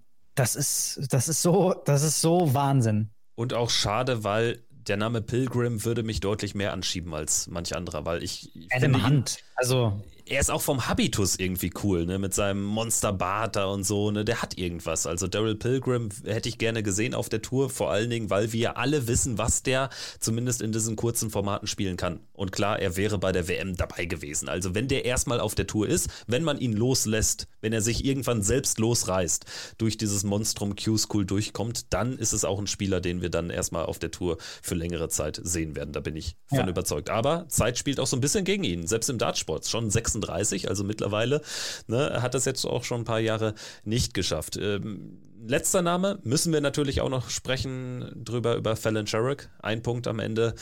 Ja, sie hat ein paar mehr Spiele gewonnen als Max Hopp in der Final Stage, aber ist natürlich der mit Abstand bekannteste Name, der da jetzt draußen ist und über den dann natürlich auch geschrieben wird. Sie stagniert so ein bisschen im Niveau, ne? Ja, genau das ist es. Also ich habe auch eine Statistik gelesen, dass sie über die letzten Jahre immer besser geworden ist und jetzt halt dieses Jahr nicht. Und das überrascht mich schon. Ich war schon davon ausgegangen, dass sie näher dran ist dieses Jahr, weil auch das letzte halbe Jahr wirklich stabil gewesen ist. Vielleicht ist ihr auch gut getan hat, sie, sie, sie angestachelt hat, dass mit Bo Grief so eine große Rivalin da ist, dass sie nicht auf ihre Art und Weise alleinstehend ist. Ähm, aber schon, schon bei der WM waren Chancen da gegen Jermaine Vatimena. Sie hat sie nicht nutzen können. Dann kam dieses Spiel, die, die, diese, diese First Stage, die sie dann überstanden hat und dann die Final Stage. Es war, ähm, es war mehr drin, fand ich. Bei vielen Spielen auch entscheidende Darts verpasst. Und ja, im Endeffekt bleibt, sie tritt auf der Stelle. Und mal sehen, was das im nächsten Jahr ist und ob das jetzt schon Peak Fallon Sherrock war oder ob da noch was kommt. Das wird jetzt die große Frage sein. Ich würde sagen, mit dieser Personalie machen wir jetzt den Deckel auf die Q-School drauf und äh, werden jetzt aber nochmal ein paar Tage vor die Q-School schauen, denn da hat die PDC ja große neue Regel. Wenige Stunden. Ja, vorher. war tatsächlich sogar ein Tag, ne, oder? Was? Na, am, am Abend um 21 ja. Uhr am Sonntagabend. Überleg mal, Wahnsinn. Also die PDC kommt da mit äh, tiefgreifenden Regeländerungen um die Ecke. Erstmal natürlich die neue Preisgeldstruktur für die Players Championship Turniere. Es gibt ab sofort für den Sieger eines Events 15.000. Also da hat man jetzt in wenigen Jahren tatsächlich einen großen Sprung nochmal gemacht, von 10 auf 12, jetzt auf 15. Und wer es in die zweite Runde schafft, hat schon mal 1000 Pfund sicher. Auch da ein großer Sprung von 500 über 750 dann im letzten Jahr auf 1000. Weiterhin gibt es keine Antrittsprämie, also man kann hier weiterhin mit 0 Pfund dann aus den Turnieren rausgehen und die Hälfte der Spieler wird das pro Turnier tun. Mit der Meldung ging aber eine viel tiefgreifendere Änderung einher, und zwar das neue Qualiformat für die European Tour. Ab sofort die Top 16 der großen Order of Merit für jedes European Tour Event qualifiziert, plus die 16 besten aus der Pro Tour Order of Merit, die eben noch nicht in den Top 16 stehen. Dann haben wir schon mal 32 Plätze. Dann bleiben nur noch 10 für die Pro Tour Qualifikanten der Tourkartenbesitzer und das ist natürlich dann schon echt deutlich krasserer Flaschenhals als bisher. Was sagst du dazu? Ich glaube, das muss, das muss man ähm, vielschichtig sehen und verstehen, warum das gemacht wurde, was die Hintergründe dafür sind. Und ich glaube, schnell zu sagen, was soll denn der Scheiß, ist nicht dem Ganzen gerechtfertigt. Denn es gibt nicht nur uns Starts-Nerds, die, äh, die sich auch an, was weiß ich, jetzt habe ich sie gerade offen, an, an, an Devin Peterson irgendwie mal gucken, was der dann in der zweiten Runde der, der Q-School macht, sondern es gibt auch die Leute, die die Stars sehen wollen. Und dem dem trägt jetzt die, ähm, die, die, die Q-School, die, äh, die PDC, die Profis hinterher und sagt halt eben, ihr wollt die Topstars, hier sind die Topstars, wir kriegen am Freitag mehr Topstars mit rein und es sind dann nicht Adam Hunt gegen äh, äh, Brad Clayton ähm, auf der European Tour am Freitag um 14 Uhr, sondern vielleicht gibt es das her, dass dann Dimitri Vandenberg schon am Freitagnachmittag spielt und dann überlegt sich der eine oder andere, da nochmal ein Ticket mit dazu zu holen. Nichtsdestotrotz muss die PDC, glaube ich, aufpassen, dass das nicht zu sehr verschaulicht wird. Also auf der einen Seite mu muss das sein, es muss die Show in den Vordergrund gestellt werden. Auf der anderen Seite darf der Sport nicht zu kurz kommen. Und ich finde, die Weltranglistenposition ist ein so mächtiges Tool für einen Spieler, um zu anderen Turnieren zu kommen, um beim World Matchplay dabei zu sein, um bei dem World Grand Prix mit dabei zu sein, bei vielen anderen Turnieren auch noch, bei der WM natürlich gesetzt zu sein. Da kriegst du noch mal mehr Geld. Wenn du da nur einen guten Tag erwischst, hast du sofort ein anderes Preisgeld als andere, die fünfmal mehr Spiele gewinnen aber halt eben das nur auf der Pro Tour oder auf der European Tour machen. Dass diese Spieler, die sowieso schon diesen Vorteil haben, jetzt nochmal den Vorteil auch für Pro Tour Turniere bekommen, für die European Tour, halte ich für einen wettbewerbsverzerrenden Vorteil. Ja, der ist es auch. Das ist auch mein Kernproblem damit. Also es wird auch sicherlich dazu führen, dass noch mehr Spieler, die in den Top 16 stehen, die Players Championships auslassen. Und vielleicht ist das der Deal. Vielleicht ist das der Deal, dass sie sich denken, okay, jetzt sind hier weniger von den Leuten mit dabei, dann kriegen unsere Tourcard-Holder die Chance, die bessere Chance, ein, Spiel zu gewinnen bei Players Championship Turnieren und kriegen dann darüber ein bisschen Geld. Aber wir sehen ja, was für eine Qualität von der Challenge Tour kommt. Also gefühlt jedes Jahr ist einer von denen von der Challenge Tour kommt im Finale oder gewinnt einen Titel. Das hätte es ja nicht gebraucht dafür, ne? Ja. Das ist auch mein Punkt. Also es wirkt ein bisschen, ja, wie mit der Brechstange da jetzt irgendwas zu versuchen, um diesen Freitag nochmal massiv zu supporten, nach oben zu bringen. Das wird auch, der wird deutlich besser werden, ist doch klar. Man kann es auch von der anderen Seite sehen und äh, ja, sich so ein bisschen in die Argumentation, die irgendwann kommen wird, wenn Matt Porter zu irgendeinem Interview bereitsteht, dann wird er sicherlich sagen, hey, vorher hatten wir für die Pro-Tour-Spieler, für die normalen Tourkartenbesitzer ja auch diese 24 Plätze so, jetzt sind es sogar 26. Ja, stimmt, genau. So ja. gesehen.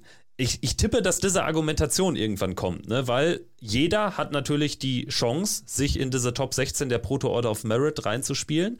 Das Problem ist aber, dass natürlich die, die neu auf die Tour kommen, jetzt einen massiven Nachteil haben, weil die ja. hatten vorher die exakt selbe Chance wie alle anderen Spieler, sich an diesem Eintages-Qualifier ab dem Beginn, wo sie eine Tourkarte hatten, sich zu einem European Tour Event äh, zu spielen. Und für die wird es jetzt einfach deutlich schwieriger, weil sie haben einfach, ja, faktisch keine Chance, in diesem ersten Jahr in die Top 16 der Proto Order of Merit zu kommen. Und für die gibt es dann wirklich deutlich weniger Plätze. Und das ist der entscheidende Unterschied für die Spieler. Und äh, dann profitieren natürlich jetzt alleine für die ersten Events in, in äh, Wietze und in, in Deutschland. Ich weiß nicht, welches Turnier es ist. Aber da haben wir jetzt ja alleine schon fünf Spieler, die jetzt sich die Quali sparen können. Unter anderem ist es, glaube ich, Peter Wright, Stephen Bunting, Mason Aspinall. Ne? Ja, Chris Doby ist auch äh, mit dabei. Ich glaube auch Gabriel Clemens ähm, muss jetzt nicht mehr in die Quali, genauso wie, wie Martin Schindler. Also ähm, das, das, das sind natürlich für die, für die sind das auch große Vorteile. Aber so wie ich das mitbekomme, mit all dem, was man auch, auch liest und mitbekommt und in Diskussionen mitbekommt, gibt es sogar Spieler, die, die davon profitieren und die das nicht gut finden. Und dann habe ich mich gefragt, warum? Weil eigentlich ist das ja gut für dich, dass du dann hier mit dabei bist. Aber ich glaube, das ist der, der, das Kernproblem dabei, dass es nicht sportlich fair ist. Und das kann mir auch Matt Porter nicht erklären, dass das sportlich fair ist, weil die Top 16 an sich dadurch krass bevorteilt werden, weil die schon beim World Matchplay gesetzt sind und auch hier und auch da und auch da.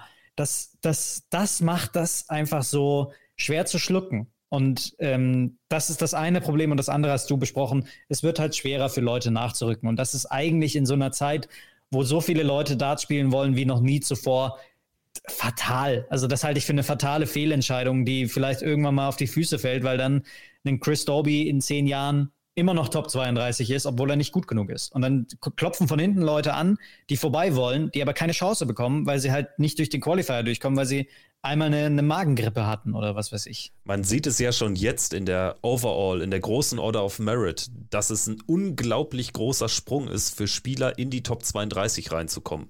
Also es sei denn, du heißt Luke Littler oder Scott Williams und spielst eine Monster-WM.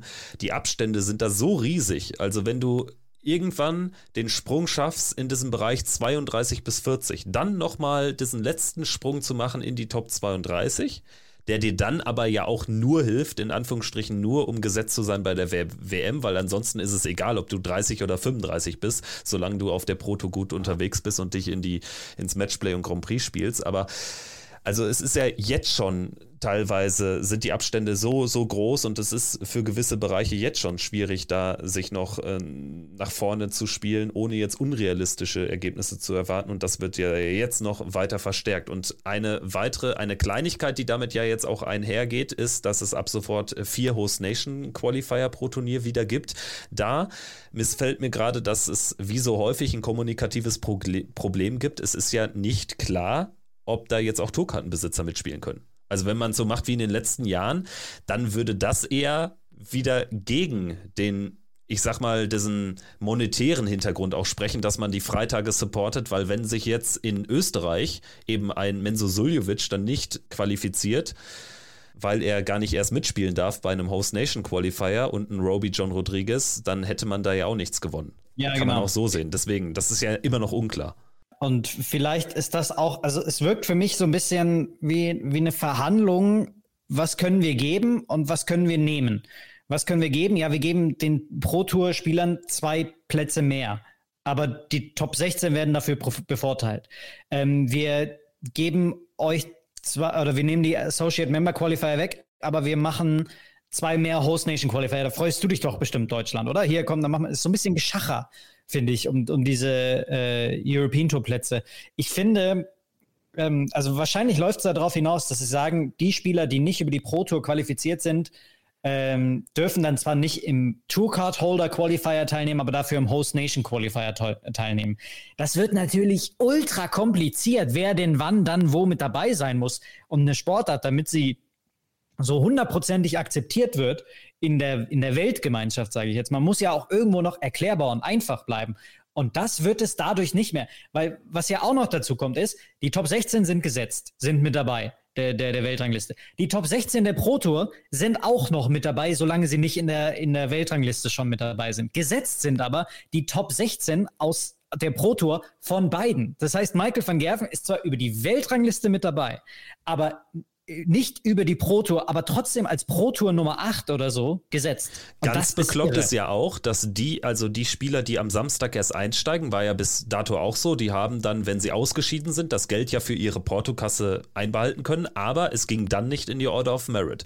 Und das ja. ist ja nach wie vor auch der Fall. Das heißt, die Pro Tour Qualifikanten, die Top 16, die es reinschaffen in das Feld in den Samstag, die dann ihr erstes Spiel verlieren in der dann zweiten Runde eines European Tour Events, die behalten das Geld nur für ihre Portokasse. Also so habe ich das bis dato verstanden. Ja. Das würde aber ja dazu führen, dass die Spieler aus den Top 16 die es nicht über die Pro Tour schaffen, also diese fünf Spieler, die jetzt bei den ersten beiden Events zum Beispiel profitieren, unter anderem Wright, Doby, Espinel, dass diejenigen, wenn sie dann verlieren, das Geld ja trotzdem bekommen. Das ist ja völlig absurd. Die kriegen ein, äh, oder 1250 Pfund, solange das jetzt nicht verändert wird, haben die safe. Das heißt, Peter Wright könnte mit einem 70er Average 0 zu 6 gegen Liam Mendel Lawrence verlieren und würde mit mehr Geld rausgehen als Michael van Gerven, der einen Tag später einsteigt und mit 5 zu 6 gegen Scott Williams verliert. Völlig absurd. Das, das, das, das ist alles so, äh, ja, das wirkt wie eine, wie eine hektische,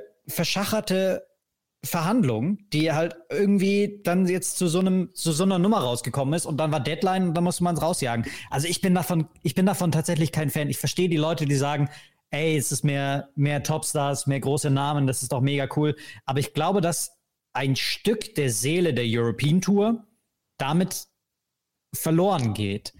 Und äh, dass sich die PDC damit halt auch keinen Gefallen tut, das so zu machen, weil weil ja auf eine, auf eine gewisse Art und Weise das Kuriose schon gewollt ist beim Darts, aber irgendwie dann ja doch nur die Topstars und das ist wieder, diese Regelungen widersprechen sich teilweise, finde ich, vom Sinn her, was sie eigentlich auslösen sollten das Ding ist ja auch, am Ende ist es doch das Besondere an der European Tour, dass wir mal einen William O'Connor im Finale haben und einen Scott Williams dann auch da im Halbfinale. Da war er ja noch uncool, sag ich jetzt mal, als er immer ja. im Halbfinale stand, also nur als Beispiel. Oder ein Jamie Hughes, der dann durchmarschiert. Das war immer deutlich einfacher. Ich glaube, das wird jetzt auch schwieriger, weil das Feld natürlich jedes Mal besser ist. Klar, für die Zuschauer cool, die dann einmal deine Halle äh, sind, aber so ganz überzeugt bin ich auch nicht. Das hat man jetzt auch rausgehört und ich glaube, langfristig ist es einfach auch nicht schlau, weil die Stories, das unterschätzt die PDC häufig. Die schreiben am Ende, also wenn ich jetzt an so ein populär Medium wie ntv.de denke, da muss ich anders rangehen, als wenn ich hier eine Folge Checkout vorbereite. Und dann ja. geht es einfach darum, wer schreibt eine Geschichte? man muss es so klar sagen, Luke Humphreys hat erst eine Geschichte geschrieben, als er Weltmeister geworden ist, weil der einfach deutlich langweiliger ist als dann der Feuerwehrmann Alan Suter oder so oder als ein Scott Williams, der einfach vogelwild agiert. Und diese Typen können sich ja auch viel mehr über Bühnenerfahrung im Rahmen von European Tour Events emanzipieren und können da dann ihre Meriten erweisen, als wenn sie dann äh, fünf Plätze weniger haben, weil eben dann Peter Wright zum 800. Mal damit spielt. Ich finde, dass die European Tour auch eine perfekte Übung ist, um die nächsten Schritte zu machen. Ich, ich weiß, ich habe, glaube ich, gerade einen Tweet vor Augen, dass du mal äh, Damon Hatter abgeriegelt hast und gesagt hast, das ist für dich kein Top-10-Spieler. Äh, das stimmt, wenn, ja. Ja, ähm, aber der hat in diesem Jahr auf der Bühne einen Schritt gemacht. Den kann man ihm, glaube ich, nicht absprechen. Die European Tour Saison ist, ist, ist eine glatte Eins gewesen, so häufig wie der im Halbfinale stand. Und wann hat das angefangen? Als er auf der European Tour in München einfach mal was ausprobiert hat. Und das bietet sich jetzt, diese Möglichkeit bietet sich jetzt vor allem für die Top 16 Spieler, Dinge auszuprobieren. Vielleicht so, die haben freies Training. Die haben ein freies Training dazu bekommen, während die anderen alle für ihre Karriere spielen. Weil mit diesen Players Championship Nummern, ich, da, das kann man ja auch mit Porter vorhalten, dann, wenn der dann sagt, ja, aber es sind ja jetzt zehn mehr mit dabei und außerdem verkaufen wir mehr Tickets, das ist ja für alle gut. Ja, nee, weil 64 Spieler gehen trotzdem ohne einen Cent nach Hause und es lohnt sich dann nicht für Nico Springer, für Dragutin Horvath, vielleicht irgendwann auch mal, und das wäre saubitter für Pascal Rupprecht, dass die sagen, nee, wir, ähm, ich, das ist mir zu riskant. Weil da, genau das will ja die PDC auch nicht. Die PDC will ja die Profis haben. Aber auf der anderen Seite nimmt sie ihnen so diese, diese Möglichkeiten. Und das ist das, was, was mir das Ganze widerspricht, weil also so viele Nummern da dran. Auch diese Host Nations Player, die wir schon angesprochen haben, das, ach, das ist halt, das wirkt so, als hätte man es vergessen. Als würde man sagen, ja, braucht man sowieso nicht. Und dann merkt man, oh, Mensa Suljovic könnte jetzt aktuell gar nicht in Österreich dabei sein. Ups. Es sind halt Punkte auch beim Thema Preisgeldstrukturierung, dass es jetzt weitere 3000 für den Sieger eines Players Championship Events dazu gibt, die so ein bisschen in die zu hoch gegriffene, aber so, so leichte Ansätze von der Superligisierung des Darts hat. Ne? Finde ich kein falsches Bild. Finde ich ein sehr, sehr passendes Bild. Die Elite greift immer noch mehr ab und es können sich immer noch mehr Spieler noch mehr leisten. Aber es führt eben nicht dazu, dass auch der Boden, sage ich jetzt mal, im Bereich 96 bis 128 auf der Tour, dass davon wirklich realistischerweise noch mehr Leute jetzt auf mittelfristige Zeit Profis werden, weil dann hätte es deutlich mehr gebracht, wenn man einfach mal anfängt und wenn es nur 250 Pfund gibt, die es für jeden Spieler gibt, weil dann ist zumindest schon mal, selbst mit den heutigen Flugpreisen, zumindest schon mal ein Flug bezahlt oder das Hotel es ist jetzt die zweite klare Entscheidung, die Profis bevorteilt und die, die zum Profitum zwingt mit diesen Players Championship Turnieren, dass die jetzt unter der Woche alle, alle 30 stattfinden. Alle 30. Äh, Dragutin hat mir mal geschrieben, Dragutin Horvath, er bräuchte jetzt 60 Tage Urlaub. Die, die kriegt er nicht, deswegen macht das nicht. Und das ist ja auch völlig logisch. Also mit, mit Mitte 40, das, das, das geht nicht. Und für einen Paul Krone ist das jetzt vielleicht gerade die, die perfekte Zeit, dem wird das egal sein. Und vielleicht ist das dann auch der Gedanke der PDC, dass denen manche von diesen Spielern einfach egal sind. Aber es ist die zweite große Entscheidung innerhalb von fünf, sechs Monaten, die so gefällt wird. Und ich frage mich, wa warum es jetzt diesen Trend auf einmal so deutlich dahin gibt, während es doch eigentlich so jetzt auch schon gut funktioniert hat, auch mit dem Unterbau, mit JDC, mit Development Tour, mit Challenge Tour, dass man so viel so richtig gemacht hat, um alles zu fördern, um dann aber den Weg nach ganz oben so mini schmal zu machen.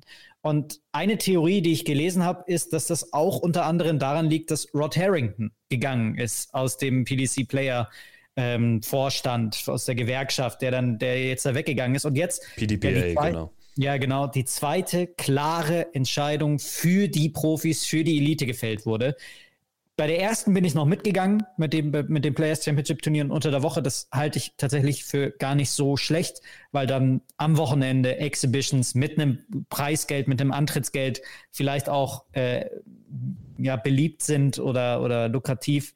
Aber die zweite ist zu viel, finde ich, befürchte ich. Bei der Wochentagsentscheidung kann man ja sogar auch noch ähm, für argumentieren, für die eine oder andere familiäre Situation ist es vielleicht sogar fast besser. Ja. Also man muss ja jetzt keine Exhibition spielen am Wochenende oder noch Bundesliga oder hast du nicht gesehen, sondern kann auch einfach Zeit mit der Familie verbringen. Ne? Ja. Auch das, ne? Aber, Aber nicht halt für 250 Pfund oder nee. nicht, für, nicht für 1000 Pfund. Ja, Genau, genau das ist es. Gut, ich äh, denke, dann haben wir jetzt hier auch eine lange, eine intensive Diskussion zugeführt und äh, wir haben trotzdem noch ein paar Kleinigkeiten jetzt auf der Uhr. Es äh, geht schon in Richtung Überlänge. Ich hoffe, du hast noch ein paar Minuten Zeit. Wir müssen noch sprechen über die Asientour und über zwei Mini-Änderungen, die die PDC nochmal vorgenommen hat. Der Name Corey Catby darf in dieser Podcast-Folge nicht fehlen, im Vorgespräch ganz vergessen, aber fiel mir gerade auf. Also im, im Dunstkreis dieser Mini-Revolution gab es ja auch noch die Corey Catby, die Lex Catby, so möchte ich sie nennen. Also die PDC ja. hat einfach eine Regel erfunden, wonach sie nach zwölf Monaten Nichtnutzung einer Tourkarte diese einem Spieler wegnehmen können. Und damit reden wir jetzt vielleicht endgültig über das verschwendetste Talent in der Dartswelt? Schon. Also ähm, es sind ja private Dinge, die ihn daran gehindert haben, ähm, rüberzukommen nach Europa, dass er das Visum nicht bekommen hat. Ähm, so, so geiler Spieler, so geile Art und Weise auf der Bühne da zu kommen. Auch so eine Andy Bartens Haltung, wie wir das gerade thematisiert hatten. So eine, kommt, kommt erstmal her. Und leider macht er das jetzt halt mit irgendwelchen Internet-Trollen, die er dann auf, auf Facebook äh, versucht herauszufinden, wo die wohnen und dann zu denen geht und die dann versucht zu verprügeln. Also eine lächerliche, peinliche Nummer, die, die richtig wehtut, weil, weil er es so könnte. Aber jetzt kommen wir natürlich zu der anderen Seite der Medaille. Ich glaube, wir, wir beide sind uns einig, es ist keine Fehlentscheidung, ihm die Tourkarte wegzunehmen. Aber die Art und Weise ist halt mal wieder, pff, weiß ich nicht. Ja, ist auch da mal wieder so. Also die PDC kann es sich halt erlauben als Organisation. Das ist der Vorteil, wenn man nicht in solchen Verbandsstrukturen agiert ne, und sowas einfach dann auch mal von oben herab entscheiden kann. Aber ich würde mir in Zukunft irgendwie mal wünschen, ich fände es alleine schon mal cool, wenn man solche Entscheidungen, die ein gewisses Spieljahr betreffen, schon vor der letzten WM auch mal ankündigt. Einfach im alten Jahr noch das für das neue, was dann gelten soll, dass man es dann noch mal ankündigt. Das fände ich für die Zukunft besser. Und diese Entscheidung hat im, im großen Schmetterlingsschlag der Dartswelt dafür gesorgt, dass Tim Wolters eine Tourkarte hat. Die 31. Ja. Wobei, war es nicht 1713 erst angedacht? Was haben, wir, was haben wir jetzt? Wir haben 17. Weil jetzt haben wir 17, 14, ah, ja. ne? Dann, dann, dann, Adam Hunt. Dann Adam okay, Hunt. wieder weniger interessant. Okay. Sehr gut, genau. Ähm, weitere Ankündigung betrifft den World Cup of Darts und da gehen wir jetzt in den asiatischen Raum. Die Philippinen, China, Japan, Hongkong und Bahrain, das Darts-Kultland, haben sicheren Startplatz sicher für die 2024er Ausgabe. Die Neuerung ist aber, die weiteren drei Plätze werden in einem Qualifier ausgespielt. Also drei Nationen können sich darüber dann qualifizieren. Im letzten Jahr waren ja noch, wer war noch dabei? Indien, Singapur, Singapur und Thailand, genau. Aber vielleicht jetzt Mongolei, Malaysia, Südkorea, die Vereinigten Arabischen Emirate. Also für solche Themen bist ja auch du immer empfänglich, oder? Ja, äh, hast du gerade Iran schon gesagt gehabt? Weiß ich nicht. Jetzt auf jeden Fall. Aber auf jeden Fall im Iran tut sich, glaube ich, auch ein bisschen was. Da waren jetzt viele Spieler, vor allem Spielerinnen gemeldet für die, für die Asian Tour, die jetzt auch nicht alle äh, super gut gespielt haben, aber da, da tut sich was. Ähm, und ich habe mir auch gedacht, das ist eigentlich eine, eine charmante Idee das ist eine charmante Idee, finde ich, da den, den, den Qualifier einfach offen zu machen und nicht nur Einladungen zu vergeben. Dass Bahrain natürlich dann mit dabei ist, ist, ist ein Witz. Aber irgendjemand muss ja in die Fußstapfen von Gibraltar treten. Deswegen geht das dann vielleicht auch, vielleicht auch wieder in Ordnung. Ähm, ich hätte mir leider gewünscht, noch mehr Länder bei diesem World Cup zu haben. Ähm, weil wir sind jetzt bei 40. Ich glaube, wir kommen wenn man diese Q-School gesehen hat, auch locker auf 48. Man kann die Griechen mit dazu nehmen, man kann die Slowaken mit dazu nehmen, die, die mich sehr beeindruckt haben dieses Jahr, die auch äh, mit, glaube drei Spielern in der Final Stage mit dabei waren, die alle über 80 gespielt haben. Und einer ähm, hat gleich zweimal gegen wenig gespielt, meine ich, ne? Ja. Satko, ja. glaube ich, ja. Ja, genau. Also das heißt, da gibt es was. Äh, die, die, die Türken werden auch besser. Da gibt es vor allem im, im Frauendarts Entwicklungen. Und dann hast du jetzt halt hier auch, auch die Asian Tour, wo immer mehr Länder aktiv werden, wo dann die Vereinigten Arabischen Emirate mit dabei sind, dass wir in Dubai spielen, äh, dass, dass, dass da sowas ausgerichtet wird. Ich, ich glaube, dass das zwangsläufig irgendwann kommen wird, wobei bei der PDC weiß man, weiß man ja nie. Stichwort Asian Tour in Dubai. Die ersten drei Turniere haben stattgefunden. Es waren philippinische Festspiele, wie so häufig, auch in den vergangenen Jahren. Alexis Toilo, das ist allerdings ein Name, den wir noch nicht von WM mhm. oder World Cup kennen, gewinnt die ersten zwei Turniere und steht beim dritten im Viertelfinale. Das äh, durchaus ein spannender Name, der wahrscheinlich ja. dann auch Lawrence Illigan final den World Cup Startplatz verhageln dürfte neben Christian Perez. Das könnte tatsächlich passieren. Ich gucke gerade nochmal nach, wie viele es denn bis Juni sind. Da sind schon noch ein paar Turniere. Dann sind wir auch noch in der Mongolei und in, in Malaysia. Also es gibt so viele Orte noch, wo, wo man Darts etablieren könnte. Wahnsinn. Südamerika auch. Aber gut, ich, ich schweife ab. Alexis Teulo, auch von den Leistungen her, und das ist man ja inzwischen, finde ich, von der Asian Tour gewohnt, voll gut. Voll gut. PDC-Profiniveau. Also gar keine Frage. Die spielen Ende, Ende 80, Anfang 90 damit kannst du normalerweise auch bei den Profis mithalten und dass der dann zweimal gewinnt und beide Male über 90 im Average spielt und dann mal wieder dem armen Paolo Nibrida eine Niederlage in einem Finale von der Asian Tour hinzufügt, der, der hat es auch nicht so leicht, dass er da so häufig in diesen, in diesen Spielen verliert. Gott sei Dank hat er dann das dritte Turnier gewonnen. Aber ja, es wirkt so, als, also keine Ahnung, was passieren würde, wenn man, wenn die PDC Geld investieren würde in die Philippinen. Da steckt anscheinend ein unfassbarer Vorrat an, an Talenten. Ja, da zum Beispiel mal ein World Series Event fände ich total cool. Manila, sehe ich sofort. Riesig. Ja. Also was meinst du, was da los ist, was da für eine Stimmung ist? Und wenn sich dann Paolo Nibrida hinstellt und gute Darts wirft. Boah, Wahnsinn. Und dann der Thriller von Manila. Also ja. das definitiv einfach auch ein guter Ort für, für ein großes Sportevent. Von daher, PDC könnte da mal ran. Wir haben jetzt aber ein anderes Turnier, was ansteht. Und da wären wir jetzt dann auch bei dem letzten Blick in dieser Folge. Und zwar dem Blick voraus auf das Bachrein Darts Masters. Und du kommentierst, Adrian. Ja, ich werde für The Zone dieses Turnier kommentieren und äh, bin auch schon sehr gespannt, wie das alles ablaufen wird, wie sich die ähm, Bahrainis schlagen werden, die Host Nation Qualifier.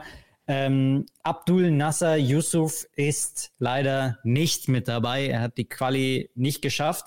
Warum Basem Mahmoud nicht mitgespielt hat, das habe ich noch nicht rausgefunden, aber ihr könnt euch sicher sein, das finde ich noch raus. Luke Littler wird dabei sein. Es werden auch die sieben anderen Premier League-Starter dabei sein. Das dann auch eine Ankündigung, die durchaus nochmal Potenzial hatte, ja, für den einen oder anderen Aufreger, weil sich viele der Nerds, um in dem Kontext zu bleiben, darüber geärgert haben, dass wir exakt dasselbe Line-up jetzt haben wie bei der Premier League. Wie siehst du das? Ja, finde ich auch. Also jetzt wirkt es so, als wären es die, die Vorspiele für die Premier League anstatt so richtige World Series Turniere. Weil was kommt damit einher? Diese Spieler, die jetzt hier mit dabei sind, sind wahrscheinlich auch bei den World Series Finals mit dabei. Weil wenn sie hier einen oder zwei tiefe Runs machen, dann, dann reicht das. Und das führt dann halt eben dazu, dass da auch wieder dieselben Leute mit dabei sind. Und ich finde, dass sich im, im letzten ähm, halben Jahr vor allem echt ein paar Leute in den Fokus gespielt haben, die da mit dazugehören könnten. Also äh, Danny Noppert ist jetzt nicht der, der spannendste, aber den mitzunehmen, so eine kleine Halle in Bahrain, wo es dann auch, äh, also das, das, könnte auch nicht schaden, oder dass du einen Chris Doby dafür belohnst, dass er ein tolles halbes Jahr gespielt hat.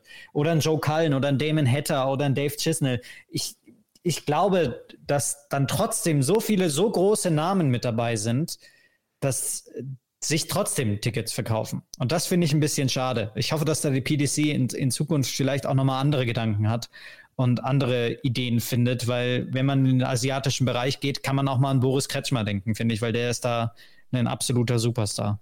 Und man hätte ja nicht mal zwingend jetzt aus meiner Sicht auf Littler verzichten müssen oder so. Man hätte ja so, ja, in diesem Feld Nominierung vier bis sieben oder so hätte man ja wirklich was, was ändern können. Also Chris Doby habe ich total gesehen, ehrlicherweise, weil er auch auf bitterste ja. Art und Weise die Premier League äh, verspielt hat.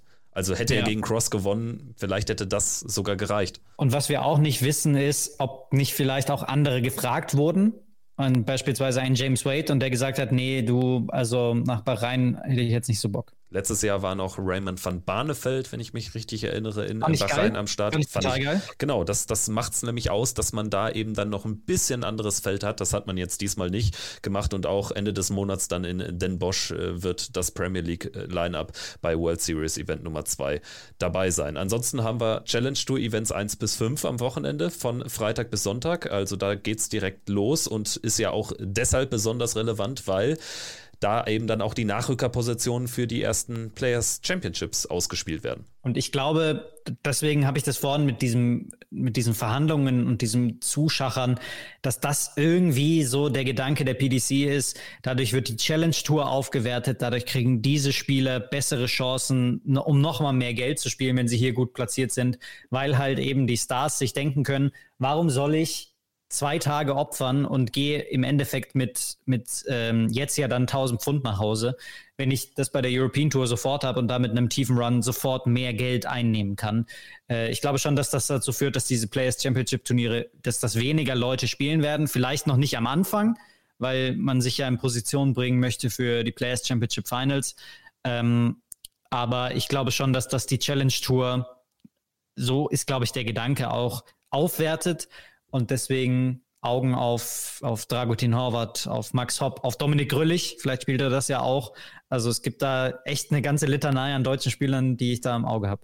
So ist es. Und ich denke, jetzt haben wir nach mehr als 90 Minuten hier wirklich alle Themen zumindest mal angeschmeckt. Dann hat's, und das ist ein kleiner Funfact für dich, dann hat es jetzt eine halbe Stunde länger gedauert als das Qualifier-Finale für die Bahrain Darts Masters äh, im, im, für, die, für den Host Nation Player. Was haben die denn hat, für eine Distanz gespielt? Bis First to Eight. Wow, Wahnsinn. Wir haben eine Stunde gespielt. Wow. Crazy. Das habt ihr jetzt hier beim, im Sport 1 Podcast, powered by Sport 1, zuerst gehört. So sieht's aus. Also ihr wisst jetzt hier ein bisschen mehr über die zwei bahreinischen Qualifikanten und du wirst sicherlich den Zuschauern am Donnerstag und Freitag noch ein bisschen mehr bieten können. Da bin ich ganz gespannt drauf. Und das, finde ich, ist dann immer noch das Schöne an der World Series, dieser erste Tag wenn man ja. die Locals dann gegen die, gegen die Pros sieht und dann ja der ein oder anderen Geschichte von dir zu diesen genannten Spielern lauschen darf. Ja, ich freue mich auch sehr darauf. Manlock Loing, ähm, Haruki Muramatsu. Da sind schon auch ein paar neue Namen mit dabei, die, die das können. Kein Christian Perez. Ich glaube, das war ein, eine, eine Watschen, dass der nicht so viel gespielt hat. Aber Tomoya Goto, auch das zweite ja. heiße asiatische Eisen dieser Weltmeisterschaft, wird vor Ort sein, anders jetzt als bei der Asian Tour in Dubai. Gut, danke dir, Adrian. Ich würde sagen, gerne wieder in Zukunft. Das hat enorm viel Spaß gemacht. Du warst, glaube ich, der perfekte Mann jetzt für diese intensive Betrachtung der Q-School und allem weiteren Quatsch da bei der PDC. Dankeschön, danke für die Einladung, Kevin. Danke dir, mach's gut. Ciao. Herzlichen Dank an dieser Stelle auch nochmal an Adrian. Das war, denke ich, eine sehr, sehr intensive, eine sehr lange Folge, aber dem Thema Qualifying School 2024 auch absolut angemessen. An dieser Stelle es wird schon fast zur Tradition, ist Zeit, etwas anzukündigen. Und zwar, wie geht es mit äh, Checkout der Darts Podcast äh, powered by Sport1 weiter? Nach dem Abschied von Christian Rüdiger als festem Part hier im Podcast bin ich euch noch eine Information schuldig. Und zwar der Podcast-Partner, er steht seit längerem fest, der zukünftige Podcast-Partner hier es wird ab sofort das Duo bestehend aus mir und Micha Wattenberg geben, dem Gründer von My Dart Coach und Moderator des Behind the Board Podcasts. Ihr kennt ihn aus der ein oder anderen Folge auch in der jüngeren Vergangenheit. Ich war ja auch im äh, Format von Micha schon zu Gast und das hat einfach immer sehr gut gepasst. Die Einzelheiten dazu zum Ablauf von Checkout 2.0 sozusagen, denn es wird auch ein paar Veränderungen geben hier im Podcast, die euch zugutekommen, die dem Hörerlebnis noch mehr zugutekommen. Die erfahrt ihr von uns dann direkt in der nächsten Woche. Hört ihr also dann von Micha und mir hier in der nächsten Woche. Die Folge am 22. Januar, also es wird dann am Montag die Folge geben, weil ja Bahrain dann auch schon vor dem Wochenende zu Ende ist. Die wird zugleich eine kleine Pause einläuten, denn es wird dann drei Wochen keine Folge geben. Die World Series in den Niederlanden, das Masters Masters und den ersten Premier League Spieltag, den müssen wir leider auslassen. Anders ist das einfach logistisch nicht möglich. Es steht auch noch ein Urlaub an und ja, ich denke, es gibt schlechtere Zeitpunkte als diesen, denn ein Premier League Spieltag von 16 ist mal verkraftbar und genauso ein World Series Event in den Niederlanden, zudem das Masters. Wir erleben dort sicherlich viele von den immer wieder gleichen Partien. Wir werden über all die Einzelheiten nächste Woche informieren, also seid da gespannt. Es wird dann natürlich auch eine kleine Analyse geben zum Bahrain Darts Masters. Danke an dieser Stelle fürs Zuhören in dieser Woche. Kommt gut durch die nächsten Tage und wir hören uns dann nächste Woche nochmal. Macht's gut. Ciao, ciao.